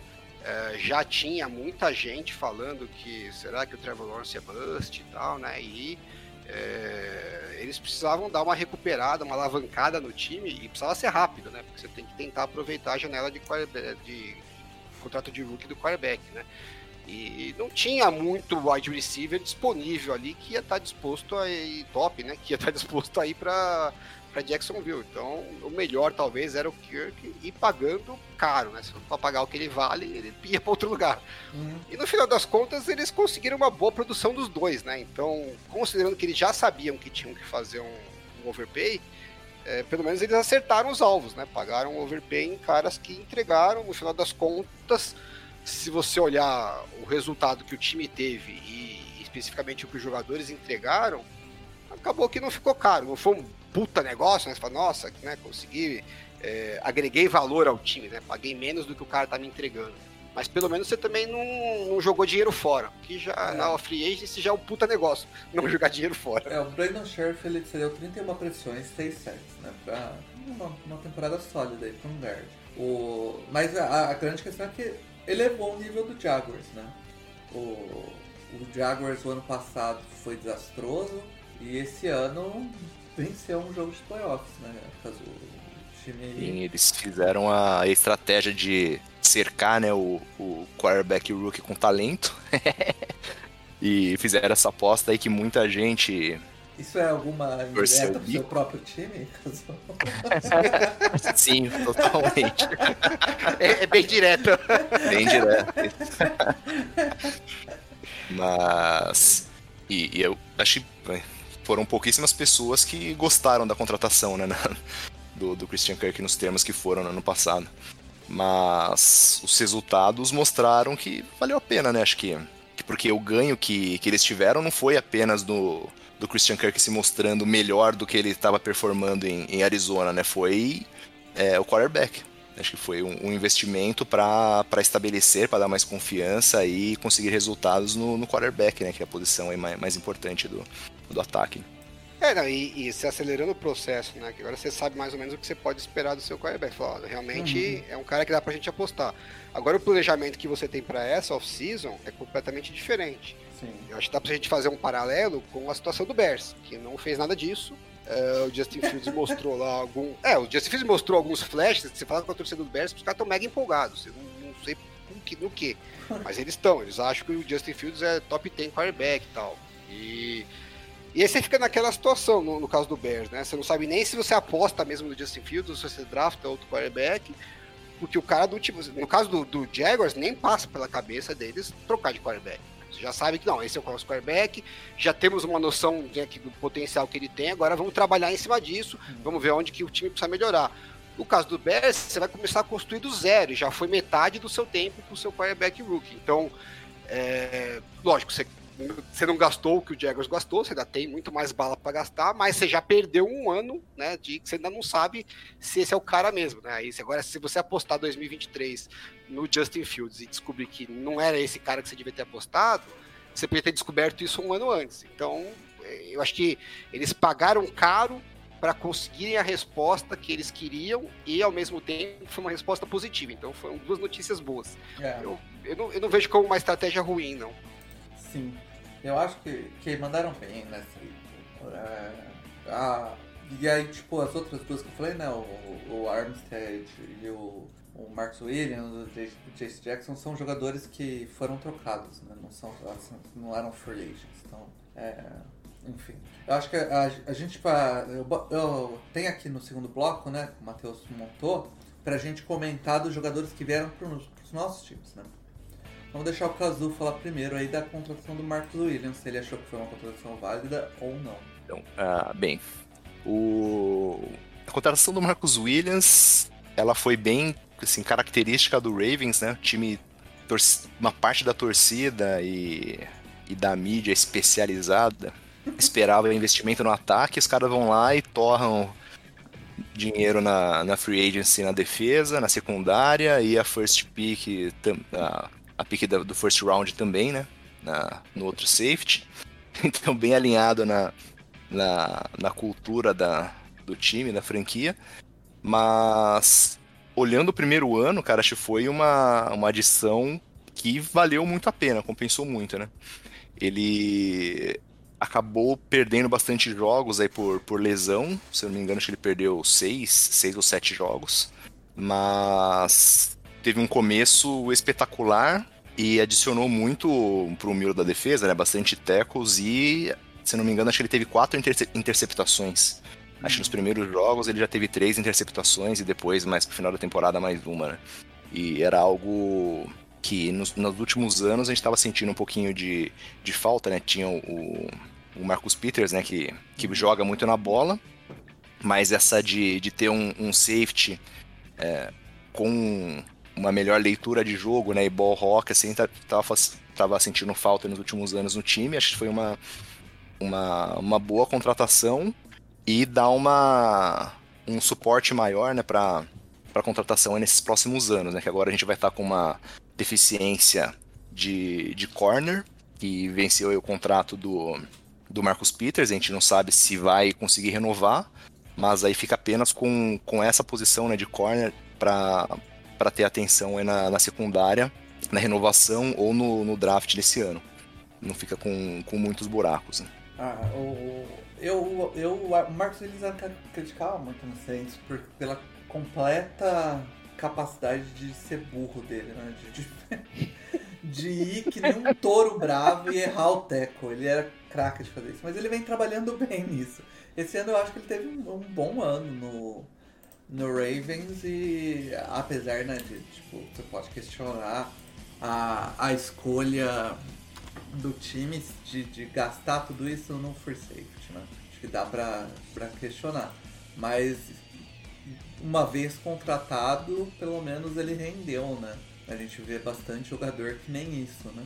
Tipo, é, o time contrata a posição errada e o cara não, não rende mesmo assim. Sim, ele, entregou, uma... ele entregou o que foi pago, né? Agora a dúvida é se valia a pena pagar para essa posição. Isso, mas acho que tem. Eu, eu não sei avaliar tecnicamente, assim, talvez o Alan tenha esse conhecimento, a gente pode pesquisar depois, mas o. Pode ser uma tendência de acordo com, com o novo defensive coach, né? Que foi uma, um investimento mais forte mesmo nessa parte do meio do meio do campo, né? Que o Ravens tem feito nesse ano. É, o, enfim, o Marcus Williams aqui pela, pelo PFF foi o décimo melhor safety geral, né? Normalmente eles dão mais valores para safety, para strong safety, né? Para free safety acaba caindo um pouco nas notas. Mas eu o sou, sou... dele foi 89, Alan. Eu, sou, eu sou um eterno defensor do safety, lá no grupo do No Flags, eu e o Bruno Virgínia. Ele teve 4% sempre... de miss, miss tackle esse ano, é o recorde da carreira dele. Mas eu não sei se eu gastaria 14 milhões num safety. Porque é uma questão de custo de oportunidade, né? Por mais que eu ache que a posição eh, deveria ser mais valorizada do que é, é difícil você conseguir, por exemplo, um, um corner top, né? E ele vai te custar daí para mais, né? Então você consegue se virar é meio igual o running back, né? Por mais que você goste ou não da posição de running back, é, chega uma hora que você fala, pô, não vale a pena gastar X milhões nesse running back, porque eu consigo um outro que não vai ser tão bom quanto ele, mas não vai ser também tão pior, por uma diferença de preço grande, né? Então a gente vê, tá toda hora safety pipocando aí na, na free agents, né? Então eu não sei se eu, como alocação de recursos, eu, eu, eu teria gasto nessa posição, por mais que eu acho que o safety a galera devia valorizar um pouco mais, mas talvez não tão mais assim. É, eu acho que ainda quando o safety é o, o, strong safety, né? O cara que joga ali mais perto do box, ele faz as jogadas ali. Ele tá mais perto da bola, né? Essa é a real. Eu acho que ele ainda tem um pouco mais de valor. O free safety, o cara que joga mais lá no fundo, ele não participa de tantas jogadas assim para valer tanto. Né? Tanto que é diferente, o Marcos Williams é um dos um, free safeties mais bem pago e foi 14 milhões. Aí você vê outros safeties indo para casa de 20 milhões quando joga mais dentro do box. Né? Então, acho que tem essa diferença aí. Só que tem outros times, Alan, que, que acertam a posição, a escolhem o jogador e o jogador não dá certo. Um deles foi o Jace Jackson. Esse ano foi a escolha do Chargers, né? Ele era o o nome mais quente de cornerback aí da Free Agency. O Chargers foi lá e abocanhou, deu um contratão para ele. É, pagou uma baba, pagou 82 milhões, né? 16,5 por ano. E ele já no, no training camp ele fez um procedimento ali que ficou até hoje, é misterioso o que é, mas aparentemente é um. é- Eu acho, o meu entendimento da situação foi que é a famosa Joanete. Porque é um ossinho, é um- uma calcificação óssea no, na lateral do pé que estava incomodando ele. Então ele fez um Ih, con- procedimento. contrataram o bichado, então. É. Ele, ele lixou a Joanete, foi isso que aconteceu. Mas aí ele voltou lá semana 3 e. E aí teve aquela lesão horrorosa, né? Que ele salta pra. Acho que foi uma. ele- antes disso ele tem uns jogos bem ruins, né? Ele tem, acho que, três jogos bem ruins, sendo bastante queimado, se perdendo na. Se perdendo no- na marcação, não entendendo a- as, as chamadas, né? As coberturas. E aí, talvez na melhor cobertura dele, numa deep ball, que ele, ele, ele vai passo a passo, assim, e ele gira pra saltar, cara, pra, com possibilidades de roubar a bola ali. Porque a hora que ele gira, ele tá na posição correta, assim. Era só saltar e, e, e a bola tava baixa, tava mais pra ele do que pro wide receiver. Só que na girada, o joelho dele ficou, cara. Foi parecia a lesão do, a, a lesão do Ronaldo Fenômeno na, na Copa de 98. É, você dá, dá pra ver a rótula dele ficando. Tem notícias, Paulo, de possível retorno dele? Tem.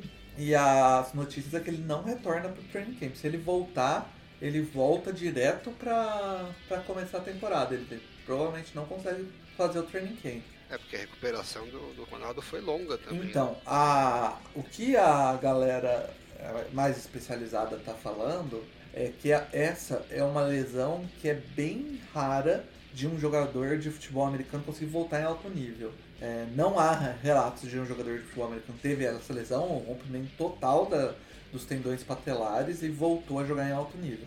Então o Chargers pode acabar engolindo esse contrato gordo do, do Jace Jackson, né? Que, se eu não me engano, tem mais. Acho que dois anos para poder cortar ele sem perder muito dinheiro. É isso mesmo? Ah, Esse ano é, teria 32 milhões contra o cap, o ano que vem. é, Ou 32 milhões de dead cap, no ano que vem 15 milhões de dead cap, e aí 2025 10 milhões de dead cap. Zoou, hein? É, então é, essa contratação, ela tava se mostrando ruim e quando você achou que tava ruim, piorou muito. eu, eu nunca fui muito fã da contratação, né? Você vai lembrar, né, Paulo? Porque por mais que a gente fala, ah, brincadeira de ah, caiu no conto do, do Belacek Do e tal. Belichick, né? Mas assim, é, é um risco, né? Tem um histórico, né, de Tem um histórico- jogadores não conseguirem... É, de- de- não, e tem o histórico do Belichick especificamente elevar os jogadores, né? é, Da, da secundária. É, o jogador de secundária não conseguia é, render o que ele rendia com o Belichick em outros times. né? Então, é, ele não fez o menor esforço para segurar o JC Jackson, né? Assim como ele não tinha feito o menor esforço para segurar o, o outro lá, o que foi o herói do Super Bowl, Foi Malcolm. Malcolm Butler, né? Então, e até o Stephen Até o Gilmore, né? É o Gilmore. que é o que é que até acho que saiu e continuou jogando num nível decente e tal, mas não no auge dele do Patriots, mas aí no, no, no que ele estava jogando nos últimos anos no Patriots, né?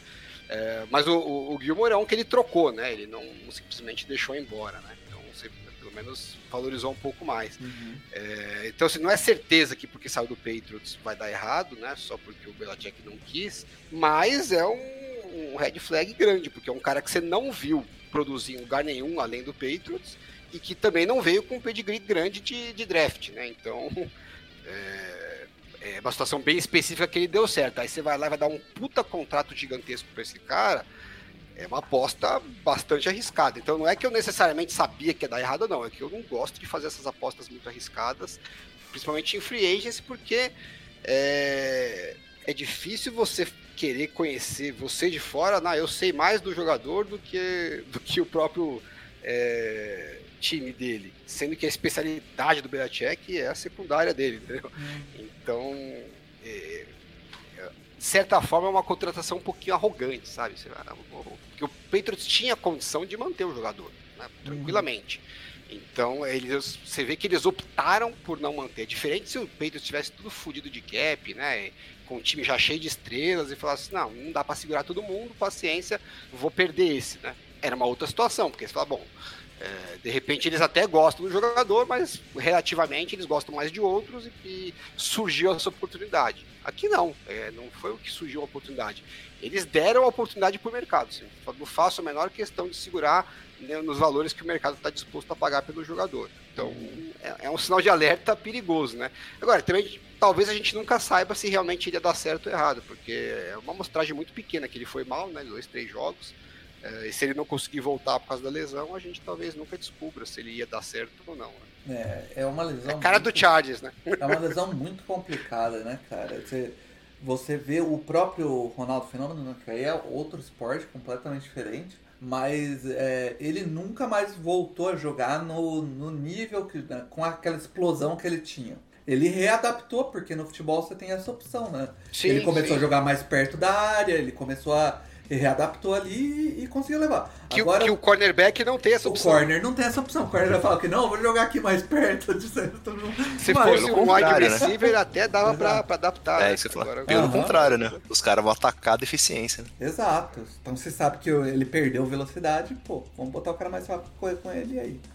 É, é, complica mesmo. Então é, é uma contratação que poderia ser uma contratação ruim e, e se tornou uma contratação que agora. Pior aí é, deixa a gente assustado de talvez não conseguir usar o cara e ter que engolir aí esse ano, 2023, 2024 e, e, e só soltar em 2025, sendo que o, o, ele conta contra o cap um, um tantinho bom, cara. Esse ano 17 milhões, o ano que vem 19 milhões. E a gente não falou, né, Paulo? Porque JC Jackson talvez tenha sido a pior contratação aí da, da Free Ace, né? Não só pelo resultado dele, mas pelo azar que deu. Uhum. Mas entre as top também de valor mais alto, uma das que foi bem ruim foi o Chandler Jones, né? A gente acabou pulando Sim. ele aqui sem querer. O, é... o Chandler Jones, é...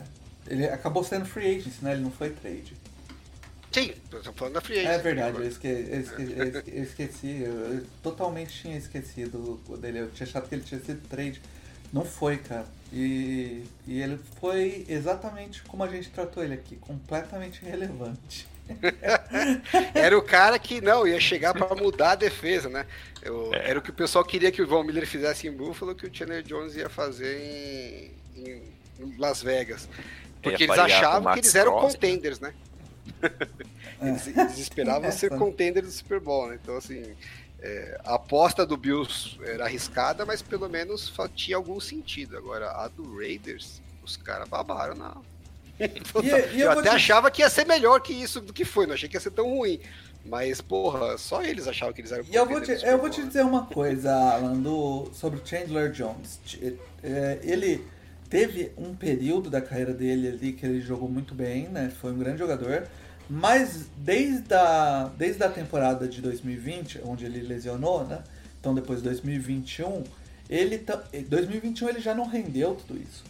Ele teve uma temporada bem discreta. Ele ainda teve 11 sacks, então você pode né, ficar maravilhado com o número de sacks, quem gosta de sacks, de, de ver o número de sacks, mas ele rendeu as mesmas 47 pressões em 2021 do que em 2022. É, o que diziam é que ele jogando do lado do Max Crosby poderia aproveitar né, e, e, e ter um ano maior, o que acabou não acontecendo. Né? Ele teve a mesma quantidade de pressões, diminuiu o número de sec, o jogo terrestre dele foi bem ruim esse ano, então...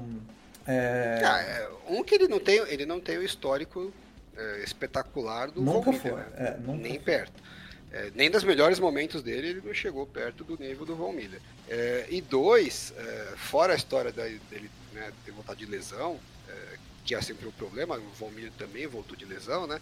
Mas assim, eu volto na mesma tecla que eu falei do Jace Jackson, né? Quando o time abre mão de um cara de uma posição premium, é, acende um sinalzinho de alerta, né? Porque no caso do, do, Broncos, eles não abriram mão do Von Miller. Não, eles trocaram. Eles foram lá e trocaram por dois puta piques. Então, assim, nós não estamos em condição de ser contender. Tem um cara que vale pra cacete aqui, nós né, vamos trocar meia temporada dele por um, um second round e um third round. Pô, é um puta valor. É, o Chandler Jones não. O Cardinals simplesmente olhou e falou: ah, não faço tanta questão de um, de um pass rush top acho que ele não é tão top assim, pode ir embora, porque eu não vou pagar o valor de mercado de um pass rusher top. Se o próprio time acha que ele não vale, é... não é legal. né? Você, já sai, você já sai com um risco maior, né? É... e também não é um cara novo, né? Mesma coisa do Von Miller. Então você basicamente você fez quase a mesma aposta. Ele é da mesma Miller, idade do Von Miller. Né? É, de um cara que é muito pior, né? Assim, historicamente é muito pior uh, e que o próprio time valorizava muito menos do que valorizava o Von Miller. Então, o, o nível de risco do Bills não era, era alto, o, o do Raiders era, era pedido para dar cagada. Né? A diferença é que o Bills tinha esperança de ser contender, né? O, o Raiders só o tinha Raiders essa também. Não, um é de esperança, o outro é de ilusão. É o, a estrutura de contrato também é bem ruim, né, cara? Por exemplo, ele tem agora, próximo ano, ele conta 25 milhões contra o cap ainda. 2024 ele, ele ainda conta 19 contra o cap e se cortar ele ainda é, fica 7.8 milhões de dead. E, e tem dois wide years pra frente ainda. Então. É, é Eu um... acho que, que, o que o que é legal a gente aproveitar esse, exercício que a gente está fazendo, né? Porque a gente está para entrar aí na Free Ace 2023 e, e fica de alerta aí para os torcedores, né? Porque a gente está falando assim dos principais, dos mais caros, né? Então a gente falou do Von Miller, que acabou que foi bom, mas deu errado, né? E era uma aposta arriscada. Aí você tem o Christian Kirk e o Brandon Sheriff, que foi bom, mas mais por causa da circunstância do, do Jaguars do que necessariamente o puta negócio da China. Uhum. Uh, aí você tem o Chandler Jones, que foi uma merda. Você tem o JC Jackson, que foi uma merda. Você tem o Allen Robinson, que a gente já comentou na, nas notícias, que uhum. foi uma merda, gastou caro pra cacete. Uh, e tem o Teron Armstead, que uh, foi bom. Foi bom. Né? Também não foi o negócio. Então, é, quando você fala assim, pô, os gastos maiores de free agents, é difícil você falar, porra, fizemos um puta negócio, né? Uhum. É mais normal dar merda ou ser só bom, bonzinho, assim, né? O, o sucesso é ser bonzinho. A gente começa a ver é, maiores sucessos na free agency é, normalmente no segundo escalão, né? Quando você já sai dos seis, sete primeiros contratos mais caros, aí você começa a ver bons negócios, como foi o caso do, do Redick, né? Do Hassan Redick, que a gente falou do Isso. Eagles quando a gente falou do Super Bowl, que eles pagaram 15 milhões, é, foi o terceiro é, valor mais alto de pass rusher, mas foi disparado o que deu mais resultado aí, né? Ou até a é... contratação do, do corner que foi pro, pro 49ers, que não foi nenhum valor absurdo, né? Sim, que já é, também foi um escalãozinho um pouquinho mais baixo, tá falando também de um cara novo. É, eu acho que aí é, cai no que a gente estava falando da história do, do JC Jackson, né? Porque, lógico, Chiefs também não fez a menor esforço para segurar o Tavares Ward. Então, em tese, não é uma notícia tão positiva. Uhum. Mas o Chiefs também não tem aquele histórico de ser uma puta defesa, que a defesa tá montada tal. E você sabe que o time tá, é, tava entrando no momento de cap que eles tinham que priorizar alguns jogadores. Até acabaram tendo que trocar o Tyreek Hill mais por questões financeiras do que necessariamente porque não queriam o jogador, né? Então, se até o Tyreek Hill eles estão precisando abrir mão por causa do, Sim da grana, não é o fim do mundo eles falarem, ah, a gente vai abrir mão do nosso corner porque é, vou, é, vou ter que fazer escolhas, né? Vou ter que abrir mão do meu corner, vou ter que draftar um cara no primeiro round e tentar apostar que esse cara vai render é, próximo do que o que eu tinha para continuar contender. Então, esse é um tipo de oportunidade que é mais entendível. Sabe? O time não, não segurou por questões é, que contrárias à vontade dele. Talvez se eles tivessem dinheiro sobrando, possivelmente eles segurassem. E a estrutura então... de contrato dele foi muito amigável também, né? Porque ele veio contando contra o cap esse ano, de 2022 que jogou, 3.8, ou seja, nada, né? Esse próximo ano que vai passar ele vai contar 16 contra o cap, então um ano ele, que ele vai contar realmente contra o cap. E se quiser cortar ele no ano que vem, ele deixa 5 milhões só de dead cap. É, o que, que os 49 fizeram, né? Falou assim, ó, é um cara que também ainda é não tem uma experiência tão grande, né? A gente tá apostando que vai dar certo, mas é uma aposta, foi uma aposta com risco razoável, porque é, você conseguiu um ano barato, cap, contando que você vai ter um cap maior agora com as, Uhum. com as renovações da TV, né?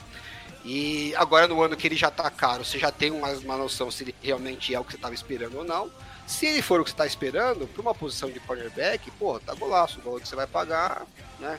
Vamos, vamos, vamos executar o contrato, se bobear até estende o cara. É, talvez até possa ser que eles façam isso esse ano, né? Estender ele para reestruturar o contrato e, e- e liberar um pouquinho de cap. Mas agora você já faz sabendo que é o que você realmente esperava. Uhum. Se ele viesse e não produzisse, você fala, puta, caguei, não era bem o que eu queria, engole aí o prejuízo de um, dois anos e depois segue a vida, né? Não é uma coisa que vai te detonar, porque você tomar um prejuízo aí de 20, 20 e poucos milhões em dois anos, para um quarterback também acaba sendo um valor. Tem que ser muito ruim para não valer nem isso, né? Uhum. Então era um, era um risco bem, bem aceitável. Eu acho que foi uma, uma contratação boa em termos de processo. Né? Acabou dando certo, era, era o que eles esperavam, mas eu acho que o, Era O risco boa, acabou retorno- sendo ótima, né? A diferença É, do risco- Chargers, que era é, ruim, acabou exatamente. péssima. É isso aí, o risco, o risco retorno era bom e acabou sendo ótimo. O do Chargers, o risco retorno era ruim e acabou sendo péssimo. É, é bem isso. É isso, nada mais Chargers do que isso. Agora, eu acho que a gente pode partir ah, para os destaques da, da Free Agency finais. É, se tem é, algum outro destaque positivo ou negativo que alguém quer trazer. Pode começar com o Alan, depois a gente vai pro Kazu e eu finalizo. Puxa o seu aí então, Alan. É, deixa eu ver aqui. Eu vou puxar um positivo. Eu Você é uma pessoa positiva. que- É, eu, tenho- eu- estou um pouco negativo nas, que eu falei até agora. Eu acho que um que, pô, foi uma puta contratação é o Juju Smith-Schuster. É, Acabou sendo é, super essencial para os Chiefs na temporada toda e também no Super Bowl, né, especificamente no Super Bowl. É, saiu de graça, né? 3 milhões, abaixo de 4 milhões. É, quando ele foi, renovou com o- os Steelers ano passado, né? É, não ano passado, ano retrasado para 2021, é, eu comentei aqui que achei que foi uma puta cagada que ele fez, né? Porque os Steelers não iam para lugar nenhum, não sei porque Catos ele quis, bem que ele ganhou 8 milhões para renovar, mas enfim, não era também tanto dinheiro assim, né? Jogou, acho que jogou um ano fora. é, e naquela, naquele ano ele já tinha tido interesse dos Chiefs, né? De contratar ele, se eu não me engano, por um valor bem próximo. Ele não quis, que foi uma cagada.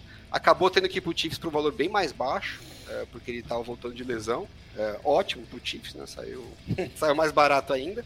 É, acabou sendo um puta negócio da China e pra ele acaba que sendo, foi bom, né? É, compensou um pouco a cagada. Ele meio que perdeu dois anos aí em termos de, de ganhos, né?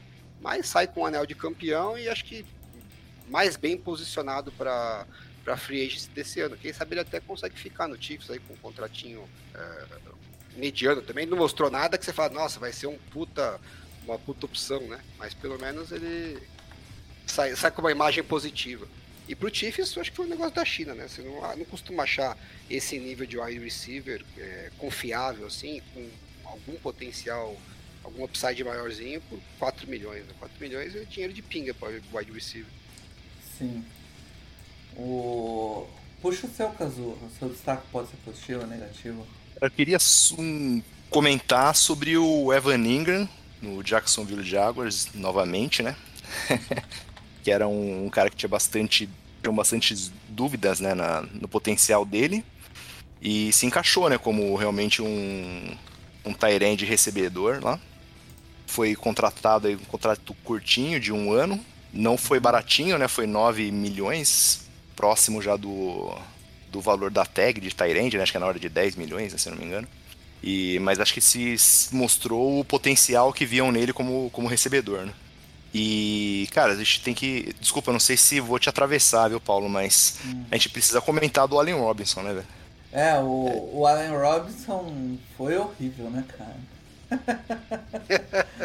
É, Acho que foi toda uma, uma cadeia aí de, de trocas e negociações que só deu errado, né? E o, o Allen Robinson, inclusive, é aquele jogador que todo mundo ficava falando, não, quando ele sai. Mas quando ele sair, quando ele sair do. né?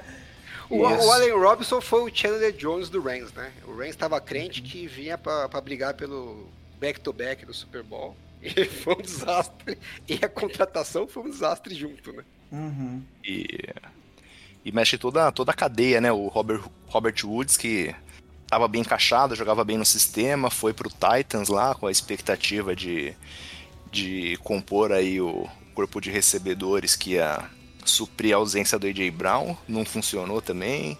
O lugar dele foi aí o Allen Robinson, que tinha essa promessa de ser um fenômeno que era nos quarterbacks que, se, que limitavam aí a, o potencial dele. Também outro fracasso, acho que foi uma a cadeia aí de, de troca de, de wide receivers que não Todo funcionou mundo nada pra ninguém. Pior, né? Isso. Só o Eagles se deu bem. o Bear Agora, sentiu falta do... dele, o Reigns é... sentiu falta do outro, todo mundo se deu mal. Você falou do Evan Ingram, né, o caso, e eu, eu, postei no Twitter esses dias que o, o Zay Jones ficou entre os melhores wide receivers da, da NFL esse ano em EPA por target. Sério, mano? É, é, e veio baratinho também, né? Sim. É, assim, a gente não esperava nada dele, né? Até a gente achou caro na época. Mas pelo que ele entregou, acabou sendo barato, né? E aí, pô, quem diria, Trent Ball, que a gente só elogiou aqui, né? As contratações dele de free agency, pô, terceiro. Acho que foi o, o, o, time mais criticado na free agency foi o Jaguars, no final das contas. E ainda trouxe o Zay Jones aí, né? Que é só pra citar. É, é do Zay Jones que eu tô falando. É, então. É. Então, se somar o Zay Jones, mais o Evan Ingram, mais o. Os dois que a gente falou. Os dois que a gente falou lá, no final das contas. Foi uma baita free agency. Melhor free agency foi a do Jaguars. Acho Sim. que foi a mais criticada, né? E no Sim. final das contas, quem, quem riu por último riu melhor aí. Aham. Uhum. Cara, eu vou, eu vou inventar moda aqui. Eu tô olhando a lista aqui, Alan. Tem um cara que não tá na lista, que foi pro Broncos, que eu não. Talvez tenha um porquê ele não tá na lista. Você me diga aí se eu não tô comendo bronha. O Randy Gregory, ele. Ele foi, foi free agency, não foi? Eu acho que sim. Foi, não foi? Que ele era pra fechar, assinar é. com, o, com o Dallas e o, o Denver passou a mão na bunda de Dallas, não foi isso aí? Por, por que será que ele não está aqui, né? É, então, eu, eu lembrei dele aqui porque é outro jogador que caiu na mesma situação aí, mais ou menos, do. Do. Do, do Jace Jackson aí, com os devidos. Né, devidas proporções. O que aconteceu com o Randy Gregor foi. Ele teve. É, nunca foi um baita jogador. E ele teve ali um, um ou dois bons anos no, no Dallas e acabou, né, tipo, fazendo fazendo seu nome ia fechar com Dallas ali numa das coisas mais bizarras ali, tá, praticamente vazou como que estava fechado com Dallas e no outro dia ele fechou com Denver. Foi para Denver, jogou os quatro primeiros jogos, machucou e depois voltou nos últimos dois, mas acho que tirando o jogo contra o 49ers, que foi um bom jogo dele, nenhum outro jogo ele empolgou, né? É, não dá para saber se ele se ele passa, se ele pode render mais do que isso, mas a, a volta dele depois foi foi bem bem fraca Bosta. assim, é. Bem. Então não o que dá... não falta é destaque negativo aqui, se a gente quiser apostar, né? Eu tava mas, vendo assim, o Russell Gage. O, o contrato dele também, esse ano ainda é 22 milhões, mas o ano que vem já 6 milhões de dead cap. Então, se ele não, ele tem 2023 para se provar, e se não, 2024 ele corta com. Quantos anos ele tá, Paulo? Ele vai fazer 31 esse ano. Então não. não Já tá, tá, tá, tá, na, tá na, no lado errado dos 30, né? Mas se a gente quiser falar é mal, dá pra falar mal, dá pra falar mal à vontade aí que você falou, Alan. Tem bastante gente. coisa ruim.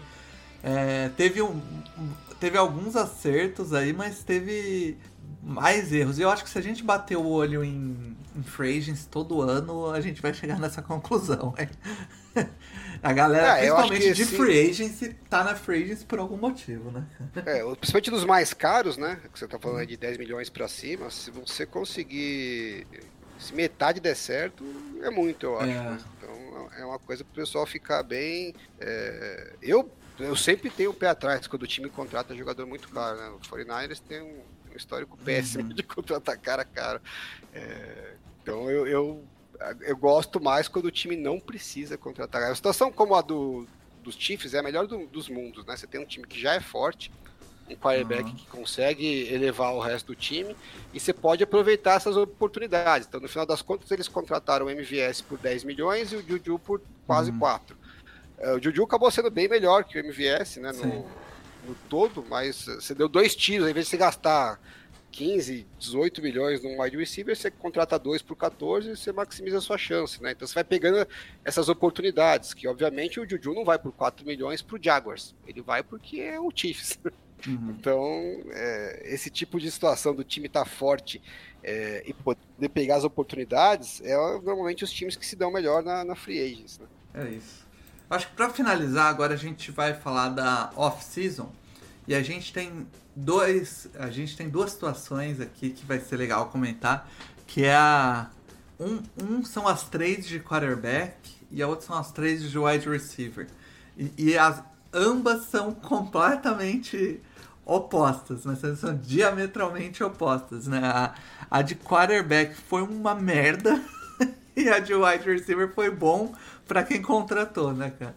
A gente tem aí de quarterback é, o Deshaun Watson, né? Que não jogou uma boa parte do ano e, e quando jogou também não empolgou, não, né, Caso? Não, ou, ou, ou certo? Porra, não empolgou, é, não, empolgou nós, né? Quer dizer, acho que não, né? Que também se contra... a estrutura de contrato dele também tá ferrando nós agora, né? é. é. Teve essa, né? Nem, nem pra isso serviu, desgraça. Não, mas assim, acho, acho que foi dentro do esperado, né? Quando, quando o Browns fez a troca, é, assim, muita gente classificou como loucura, porque todos os outros times que estavam na disputa praticamente abandonaram quando souberam a estrutura que o Browns ofereceu.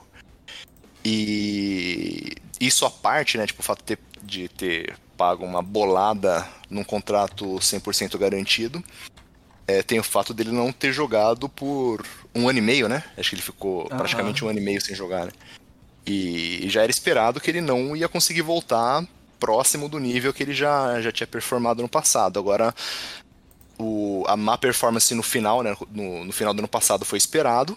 Agora vamos ver com uma, uma off-season completa o quanto que ele consegue recuperar, entrar dentro do sistema do, do jogo, entrosar né, com, com, com o resto do time e ver se ele consegue produzir. Mas é, até demais, o momento foi, foi, foi, dentro do esperado.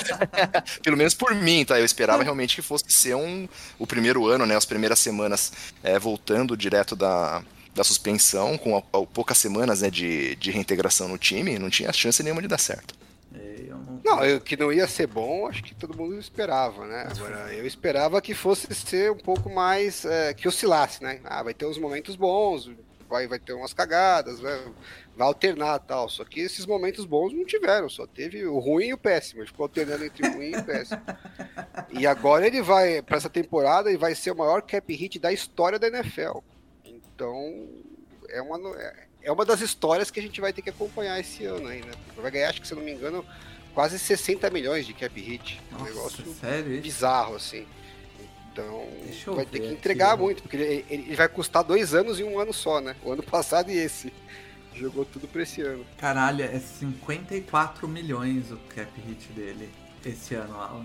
É, de 54,9 é, milhões, eu, quase 50. Eu acho que o próximo que é pior, né? O ano que vem que é pior. Então, eu, pelo que eu tô vendo aqui, é horrível a estrutura de contrato dele.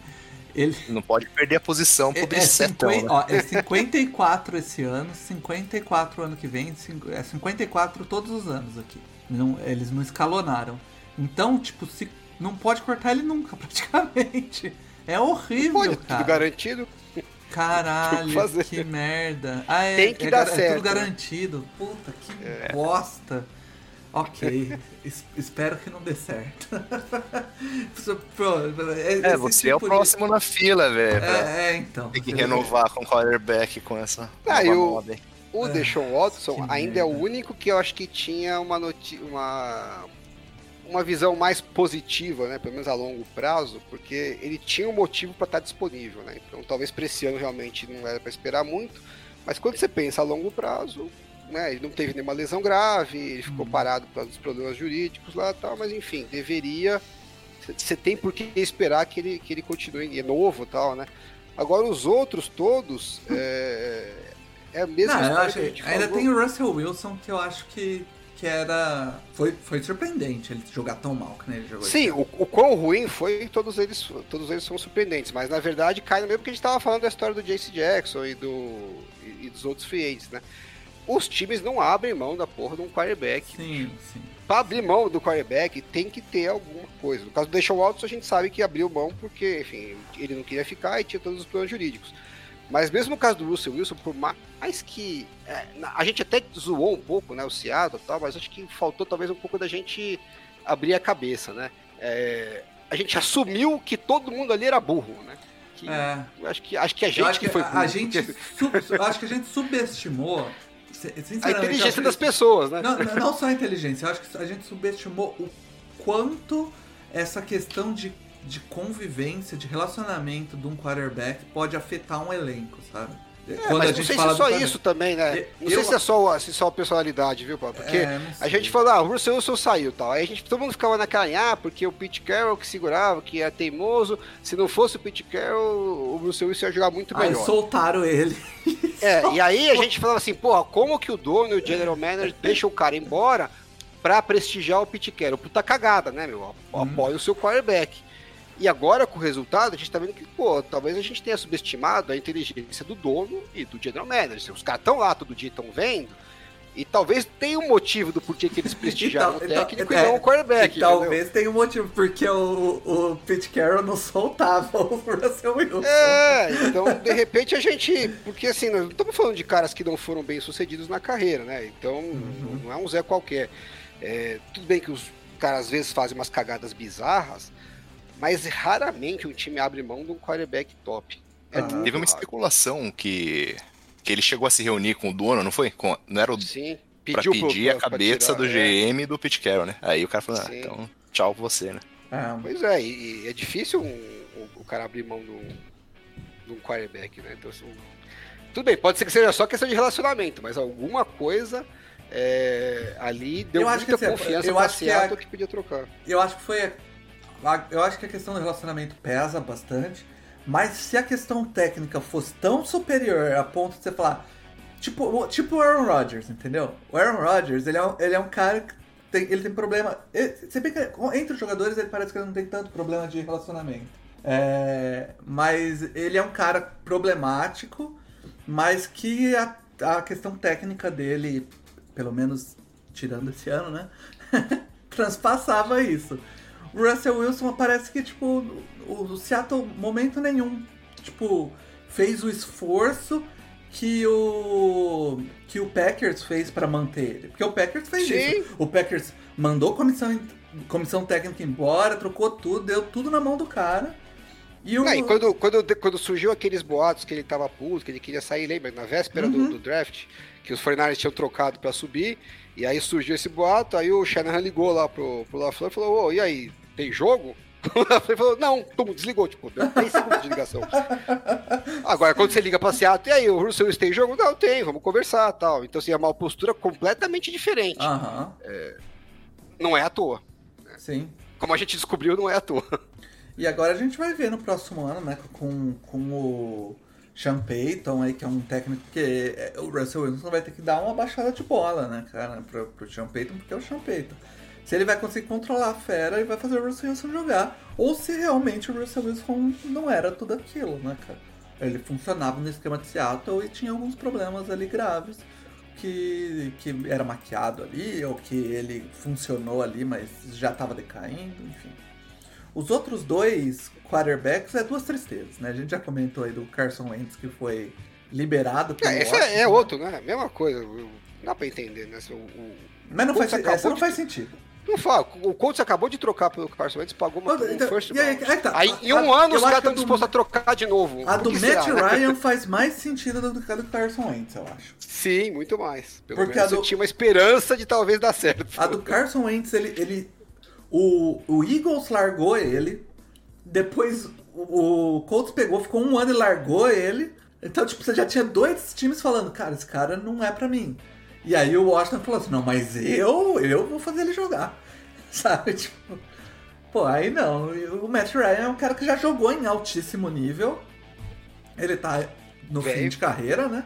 Mas tava num time muito ruim. E aí ele foi. tá- era uma, era um, um tiro que podia dar certo. Não deu, né? é É, bem... e também não pagou, não pagou um absurdo, né? Você pagou um terceiro round e tal. Não, foi. foi. É, foi mais zoado a história do Matt Ryan pelo histórico do Colts, né? Que não é a primeira cagada. Sim. É, se fosse só no vácuo, assim, não seria nenhum fim de mundo, né? Eles terem feito essa aposta. Sim. Aí, a- o outro lado, caso, foi as, as trades de wide receiver, que aí foi o contrário. Todos os wide receivers que foram trocados renderam pra caramba onde foram. E, e é tipo um tipo de jogador que. que, tipo. Quando é uma grande estrela, eu acho que assim, tirando o Marquise Brown aqui, que ele não é uma grande estrela, ele é um, é um bom wide receiver, né? Até você pode falar mais dele. É, os outros três são, são grandes estrelas que saíram, né?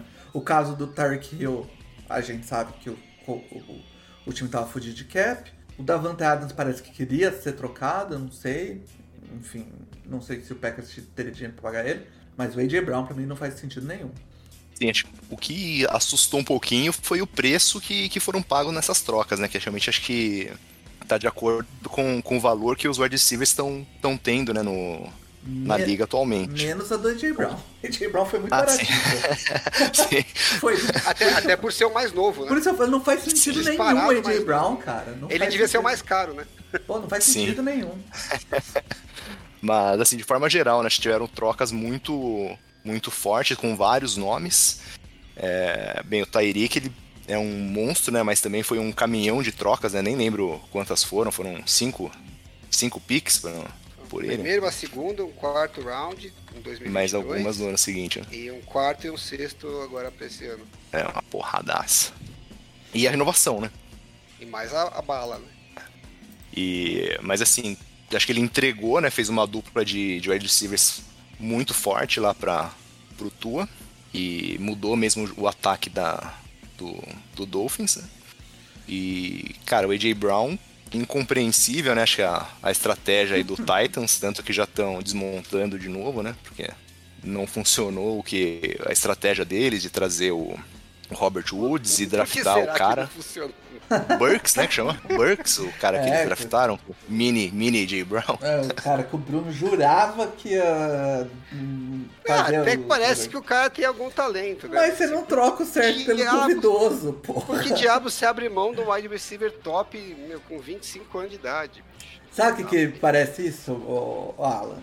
E aí, o, o, o, Alan e o Kazu, que também já é, uma, já é uma galera da minha idade, já provavelmente viu alguém que passou por isso. Que tinha o seu golzinho bolinha, que rodava, era um carro constante. Aí, aí alguém falou assim, pô, vamos trocar esse gol bolinha aqui nesse Peugeot 300, esse Peugeot 308 aqui, ó. Pô, mais carro, né? Mas pô, um carro bonito. Aí o cara pega o Peugeot e é aquela tristeza. Que é você trocar o certo pelo duvidoso, porque o duvidoso parece mais e não- bonito, né, pô? E não era nem um gol bolinha, né? Era um puta Não, pô, é. Se fosse um gol O bolinha. cara tinha um... Ah, eu, eu acho que no caso do AJ Brown, se fosse uma troca estilo Tyreek Hill, né, pique pra caralho, É, tal, é. talvez coçasse a mão, eu acho uma cagada, mas eu acho que é mais defensável. Agora, para um primeiro e um terceiro round, vai se fuder. É, né? É, o que eu falei, é uma- foi o mais barato dos três, sendo que é o jogador que tá, que é o mais novo, né? Que tem mais anos de, Uhum. de auge físico para entregar. Então não faz o menor sentido. E pro agora- foi um golaço, né? Tá aí o que é Lógico, resultado. porra, né? puta chance dessa, tem que pegar mesmo. Agora, o Tyreek Hill da Davante Adams saindo, é, acho que diferente de quarterback, é um que, assim, você não quer, às vezes, abrir mão, mas às vezes você precisa por N circunstâncias, mas o wide receiver é Que é uma um posição que... O wide receiver é um você cara caro, né, bicho? Ele é um cara, é um, é um jogador caro que se e você, você tá sabe que, precisando assim, limpar cap e você tem um quarterback que você confia, que, que é o caso do Rodgers, é o caso do Mahomes, você sabe, fala, cara, acontece, a gente vai ter que se livrar do cara, vocês vão ter que produzir como que É, e, trazer. e você sabe que você consegue trazer, você tem uma chance razoável de acertar a mão no draft, né? Uhum. Sim. Uma, duas chances que você tem e conseguir pegar um cara que pode virar top. Quarterback não. Você fala assim, "Meu, se eu abrir mão do meu quarterback top, pode ser que eu passe os próximos 20 anos tentando É. e eu não consiga acertar, porque a chance de acertar é muito menor. Então é difícil abrir mão de um quarterback. Agora o wide receiver, você pode errar uma, duas vezes, mas eh, a sua chance de conseguir um cara num nível bom é, mesmo que não seja no nível top do top, é, é, bem boa, né? Então a gente tem um histórico aí das franquias que trocaram os seus wide receivers top e, e conseguiram, de certa forma, é, suprir razoável. Talvez não de cara, mas com dois anos você consegue. Então é uma posição que dá para você abrir mão dependendo das circunstâncias. Então eu acho que se é para você investir caro, é mais fácil investir caro no wide receiver porque a sua chance de você receber o que você está pagando é muito maior do que quarterback. Se você está pagando caro no quarterback, provavelmente tem algum problema ah. na história. Agora, ele chegar para você. No, o Miami, eu acho que entra um pouco similar ao que você falou do Jaguars, Alan. É, o, o Dolphins ali tá chegando, che, chegou num ponto onde precisava botar muito talento em volta do Tua e ver se o Tua pode ser o quarterback da franquia. Trouxe o Tarek Hill, né? Trouxe no, o Jalen Waddle no draft. É, encheu trouxe de talento. Armstead, né? É, trouxe o Armstead, encheu o talento em volta dele e falou: vamos ver se roda. E aí ele mostrou excelentes momentos durante a temporada, né, cara? Então acho que. Deu, deu certo e deu errado. É. Mas assim, numericamente a temporada do, do Tarek Hill é um absurdo, né, cara? Ele fez 1.700 jardas com é, 119 recepções, 71% de recepções. É, foi, foi uma das melhores temporadas a, dele. Assim. A troca do Tyreek Hill faz sentido para mim para os dois lados, né? Uhum. Tanto, tanto pro, pro Chiefs quanto pro, pros Dolphins.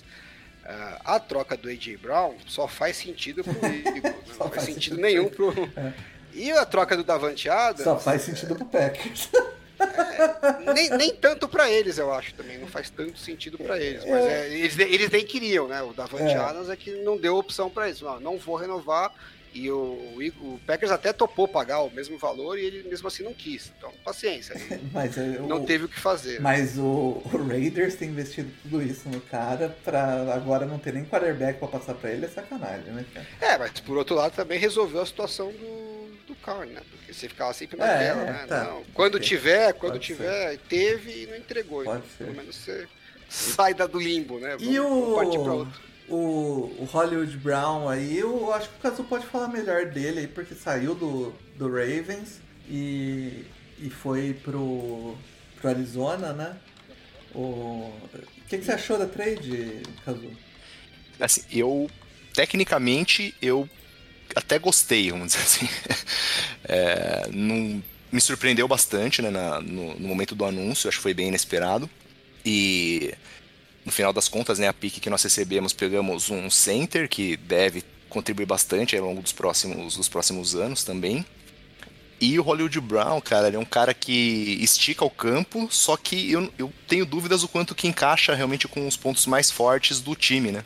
E ele, te, ele dropa muita bola, né? Perde muita oportunidade, cara. Isso machuca muito o, o jogo, né? Machuca muito o ataque. Acho que a gente viu, mesmo esse ano, ele teve alguns drops meio, meio foi, feios, foi, apesar de ter jogado. Menos, né? Foi, foi, acho que o ano que ele É, mas ele jogou bem. Isso, acho que foi o ano que ele menos dropou. Ele jogou, jogou razoavelmente bem, machucou, né, também. Acho que ah, não teve números tão. Seis jogos, eu acho. Seis. É. Então ele não teve números acho, tão fortes por conta da, dessa lesão, é, desse tempo que ele perdeu. Mesmo assim, ele teve 700 jardas, assim, é um número ele... razoável pra quem perdeu seis jogos. Era disparado acabou... o wide receiver, né, do time. Do, do Arizona, sim. Do Arizona. Ele acabou revezando, né, quase com, com o DeAndre Hopkins, né? Ele jogou quando o Hopkins estava suspenso, quando o Hopkins voltou, na sequência ele machucou. Então acho que ele acabou contribuindo nesse aspecto, mas o projeto do, do Cardinals foi um desastre, né, de forma geral. Então é um pouco até Sim, difícil de, né? de avaliar né, a performance dele. Né? Mas é, aí tem, tem um aspecto. Trouxe o Hollywood Brown para ver se o quarterback era bom e se não for, se foda, porque renovou, já pagou uma. Já é. Mas aí tem, tem um aspecto indireto, cara, que eu não sei o quanto que isso incomodou o Lamar Jackson, né, também porque eles eram muito ligados, os dois uhum. eram de. são se eu não me engano, os dois são da Flórida, né, de próximo de, de Miami, eles treinavam sempre juntos, estavam sempre andando juntos.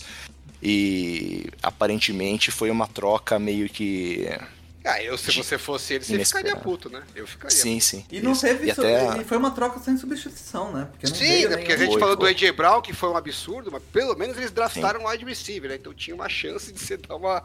É, uhum. Agora o, o Ravens foi, draftou um center, né? Então, eu, essa troca pra mim é, é, versão bizarro World do, da troca do Tyreek Hill, né? O Tyreek Hill, ela fez sentido pros dois times. Pra mim, a do Marquise Brown não faz sentido pra nenhum dos dois times. Porque o Cardinals, não é possível que eles achem que eles eram contenders e precisavam investir em wide receiver pra ficar mais forte. E o Ravens, pô, você não tem ninguém pra, pro, pro Lamar Jackson passar a bola. Tudo bem, pode. O cara não é um wide receiver top, mas ele é um bom wide receiver no contrato de rookie. Aí você vai e se livra do seu melhor wide receiver, o único decente que E o não time traz tem, né? ninguém. Comprovado. E não traz ninguém no seu contrato de rookie, seu, no seu quarterback. Agora você precisa renovar o seu quarterback e você não conseguiu ainda descobrir se o seu quarterback consegue operar em alto nível no jogo aéreo, porque você não dá uma bosta do wide receiver pro cara trabalhar. Então, eu teria feito o contrário, eu teria mantido o Marquise Brown e provavelmente ido atrás de um outro wide receiver, que era exatamente para eu tirar essa dúvida e falar, porra, vale a pena eu pagar as calças pro Lamar Jackson? Porque além dele correr pra cacete, se eu der armas pra ele, ele vai arregaçar no jogo aéreo? Porque esse é o cara que eu preciso. E aí eu pago o que eu tiver que pagar para ele com gosto. Né? Agora não, você, se ele, você não fez, não aumentou, ainda diminuiu. E agora você tá naquela É, se eles puta fizeram, dúvida fizeram aposta totalmente do, do- no oposto, né? no oposto, Investiram mais na defesa e na em outros tipos, em outro esquema de, de ataque, né? Que foi uma aposta no, no wide receiver mais alto, no, no Rashad Bateman, que acabou machucando também. E, e em Tyrands. E num- no final das contas, não ficou com essa dúvida aí, né? Que, do potencial do Lamar como, como, como arremessador, né? Como passador. É, a gente, E a não gente funcionou o esquema. Aqui, trocou um monte de wide receivers, teve um monte de wide receiver é, que rodou aqui na, na Free Agents e um monte de wide receiver draftados. O, o- o Ravens não pegou nenhum desses caras e ainda é um dos que se livrou de um wide receiver. Aí, porra, se eu sou o quarterback, você tá de sacanagem comigo, né, meu amigo? e aí ainda a hora é o a hora que brother era dele, ter- né? Era o Parson, a hora- 100%. A hora que era pra eu ter o entorno mais forte, que é que é o meu contrato de rookie, você tá me deixando o entorno mais fraco. Bacana pra cacete. Agora ele vai lá e quer cobrar as calças pra renovar. E vai tirar a razão do cara. Também não confiaria no, É. nesse cara pra montar um time. Eu achei. eh, Talvez eh, financeiramente seja uma boa troca, mas quando você olha todo o contexto, eu não gostei da decisão do- dos Ravens. Eu seria mais ente- entendível se eles tivessem investido em um outro wide receiver na free agents, mesmo que não fosse um cara top, mas que fosse um MVS da vida. Pelo menos dar um alvo pro cara, entendeu? Alguma Uhum. coisa. É. Pra finalizar, vamos pros destaques então, finais de cada um. Eu, eu já vou puxar o meu direto aqui, depois o, o Kazu puxa o dele, o Alan. Eu vou falar do, do Khalil Mack, que, foi, que veio pro Chargers, né? Foi um, uma das contratações aí, de, uma das trades que o Chargers fez. Não foi uma trade pesada, foi até, saiu, saiu num preço bom. E o... E, e trouxe o Khalil Mack aí pra fazer a dupla com o Joey Bosa. Acontece que ele acabou não fazendo a dupla com o Joey Bosa, né? Porque o Joey Bosa machucou o ano inteiro. E quando voltou, voltou com a cabeça machucada, né? Então, é, o, o Chargers acabou não conseguindo praticamente a temporada inteira ver como seriam os dois em campo. Mas dentro de campo, o Kalil Mack ele entregou um, um jogador, um edge ali é, consistente, né, cara? Ele não foi nem de longe o Kalil Mack dos anos de auge dele, né? Do, do- dos anos de, de Raiders ou dos primeiros anos de, do, de Chicago. Mas ele ainda produziu, foi o cara que mais produziu do Pass Rush Chargers, produziu 60 pressões, né? Produziu os 8 sacks ali. É, teve jogadas importantes ali, strip sacks. É, ali era um dos, dos playmakers ali do, da defesa do Chargers que não, não era grandes, não é grandes coisas, né? A defesa do Chargers não foi grandes coisas. Mas ficou essa expectativa de ver os dois jogando junto, do, o Joey Bosa e o, e o Kalil Mack numa temporada inteira, né?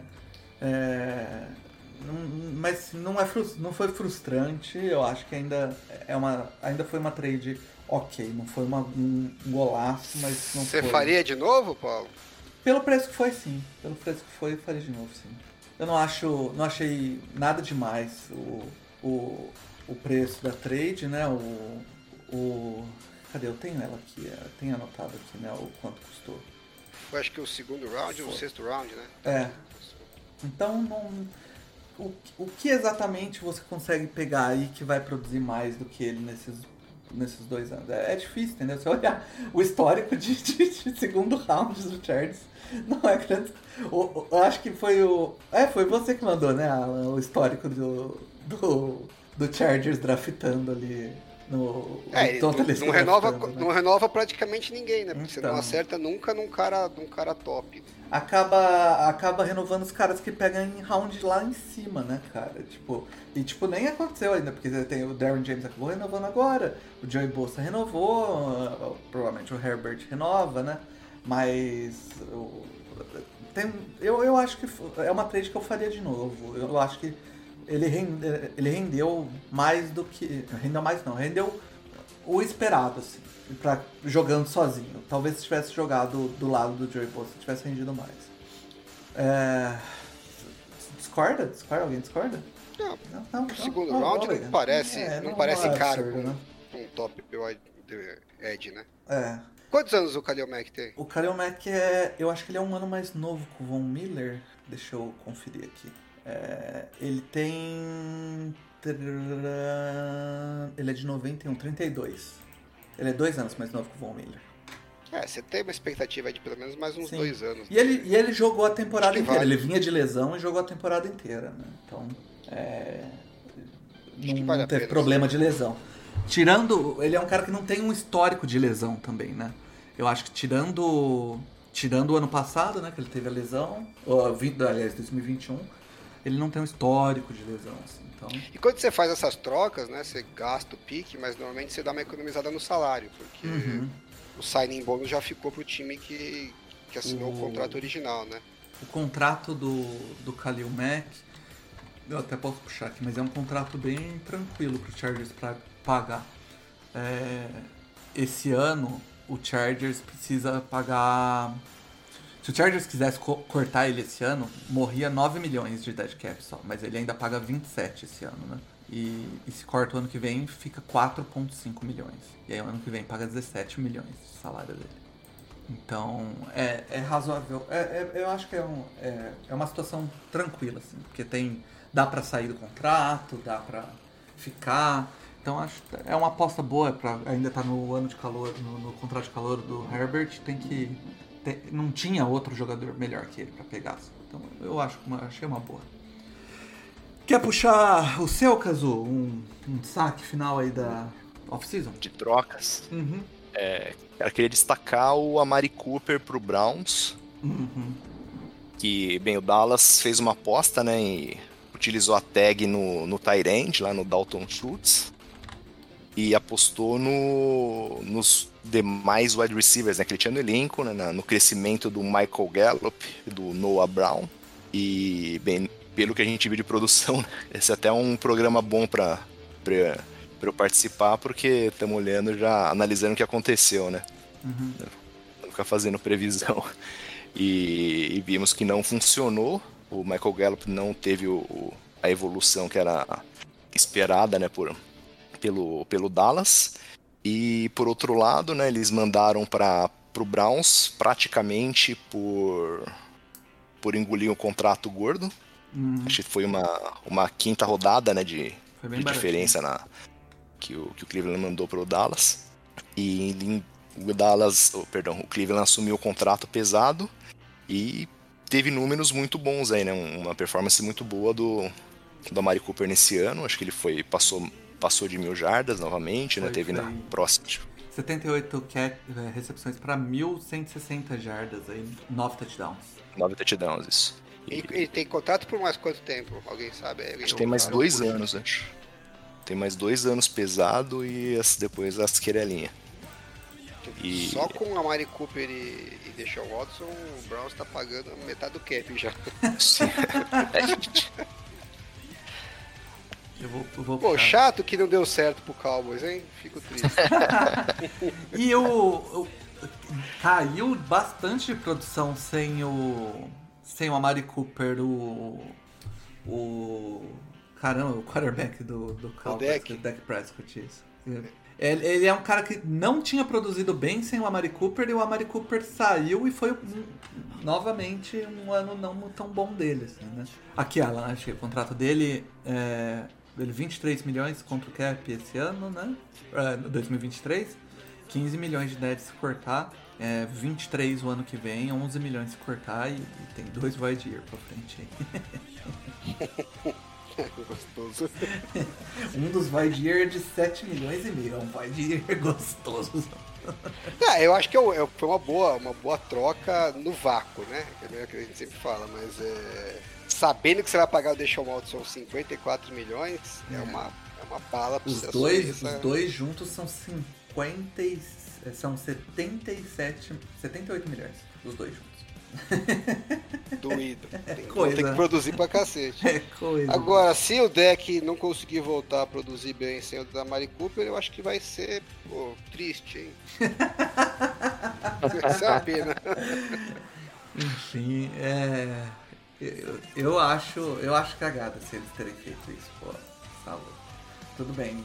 Então, tudo bem, problema que é, mas, meu, dá um jeito lá e, e fica o cara. Eu acho. Essa, te, essa é uma ele troca. Era muito, ele uma... era muito mais provado do que o Michael Gallup. Essa tem uma, é uma troca que tem uma grande chance de ser ruim pros dois lados também. Né? Pode, se o Deixa Watson não jogar, né? Você vai ter lá um, um puta elefante branco. Vai ter aquele wide receiver fazendo mil jardas e seu time não fazendo nada, né? Parabéns. O... Puxa o seu último aí então, Alan, seu destaque. O meu destaque é o seguinte: Troy Hill, cornerback, que foi do Rams pro Browns, né? Ele foi free agent, o Browns contratou ele 4 milhões, 24 anos. Foi uma merda. A, a defesa jogou mal pra cacete. Foi com, foi com pompas, né? Foi com pompas, é. E 2021 a defesa do Browns foi uma merda. O Rams, sem o Troy Hill, foi campeão do Super Bowl. Né? Foi só se livrar dele que ganhou o Super Bowl. Aí o Rams falou, pô, já que você não tá indo bem, você não quer mandar de volta? E aí o Browns mandou de volta por um quinto round. E aí o Troy Hill voltou pro Rams e o que aconteceu? É. Foi uma bosta a defesa do Rams. Ainda machucou, Então, eu acho né, que, gente, ele machucou corta no jogo cara 2, porque... voltou no jogo 8 e, e isso não fez nada. É, não, corta o cara, porque esse cara aí é caveira de burro, nuvem negra. Porra, foi, o cara saiu, o time foi campeão, o cara voltou, o time desfacelou. É, não dá pra ter um cara desse foda. no elenco, meu. Foi, Zica esse é ano dele foi foda. Ele teve 59 targets, 41 recepções. É, é muita coisa. É muita manda coisa. manda pra, pra Dallas que lá vai ser legal. Cara, eu acho que é isso. Acho que a gente cobriu legal aí a free agency da, de 2022 para dar esse start na, na de 2023. É, tem uma notícia boa pro Mario, Alan. Que é. Difícil, hein? Mesmo sem o, A, mesmo sem o Mario, a gente teve um podcast de mais de duas horas. Aí, não, não é culpa dele. então, cara, eu acho que é isso. Agradecer demais aí o Kazu, cara. Primeira participação aí no podcast. Espero que tenha gostado de bater esse papo aí com a gente e, e empolga aí pra gente continuar batendo papo. Eu falar de futebol americano sempre gostoso, né, cara? É, eu que agradeço aí o convite. Sempre que precisarem aí, me avisem que eu participo sim, cara. Maravilha. E, e Alan, não, não tinha recado nenhum. O, o, o Endzone 51 está lá no Twitter, mas está de férias da produção, né? Recebeu livros para estudar, então está no momento de estudo. Estou no momento introspectivo, mas não, eu devo soltar umas threads aí ah, sem é, data. Sem, data, sem, sem, pro, sem promessas. É. isso então, galera. É, do mais, semana que vem estamos de volta. Chamem as zebras de volta. Flávio está acabando. Aquele abraço.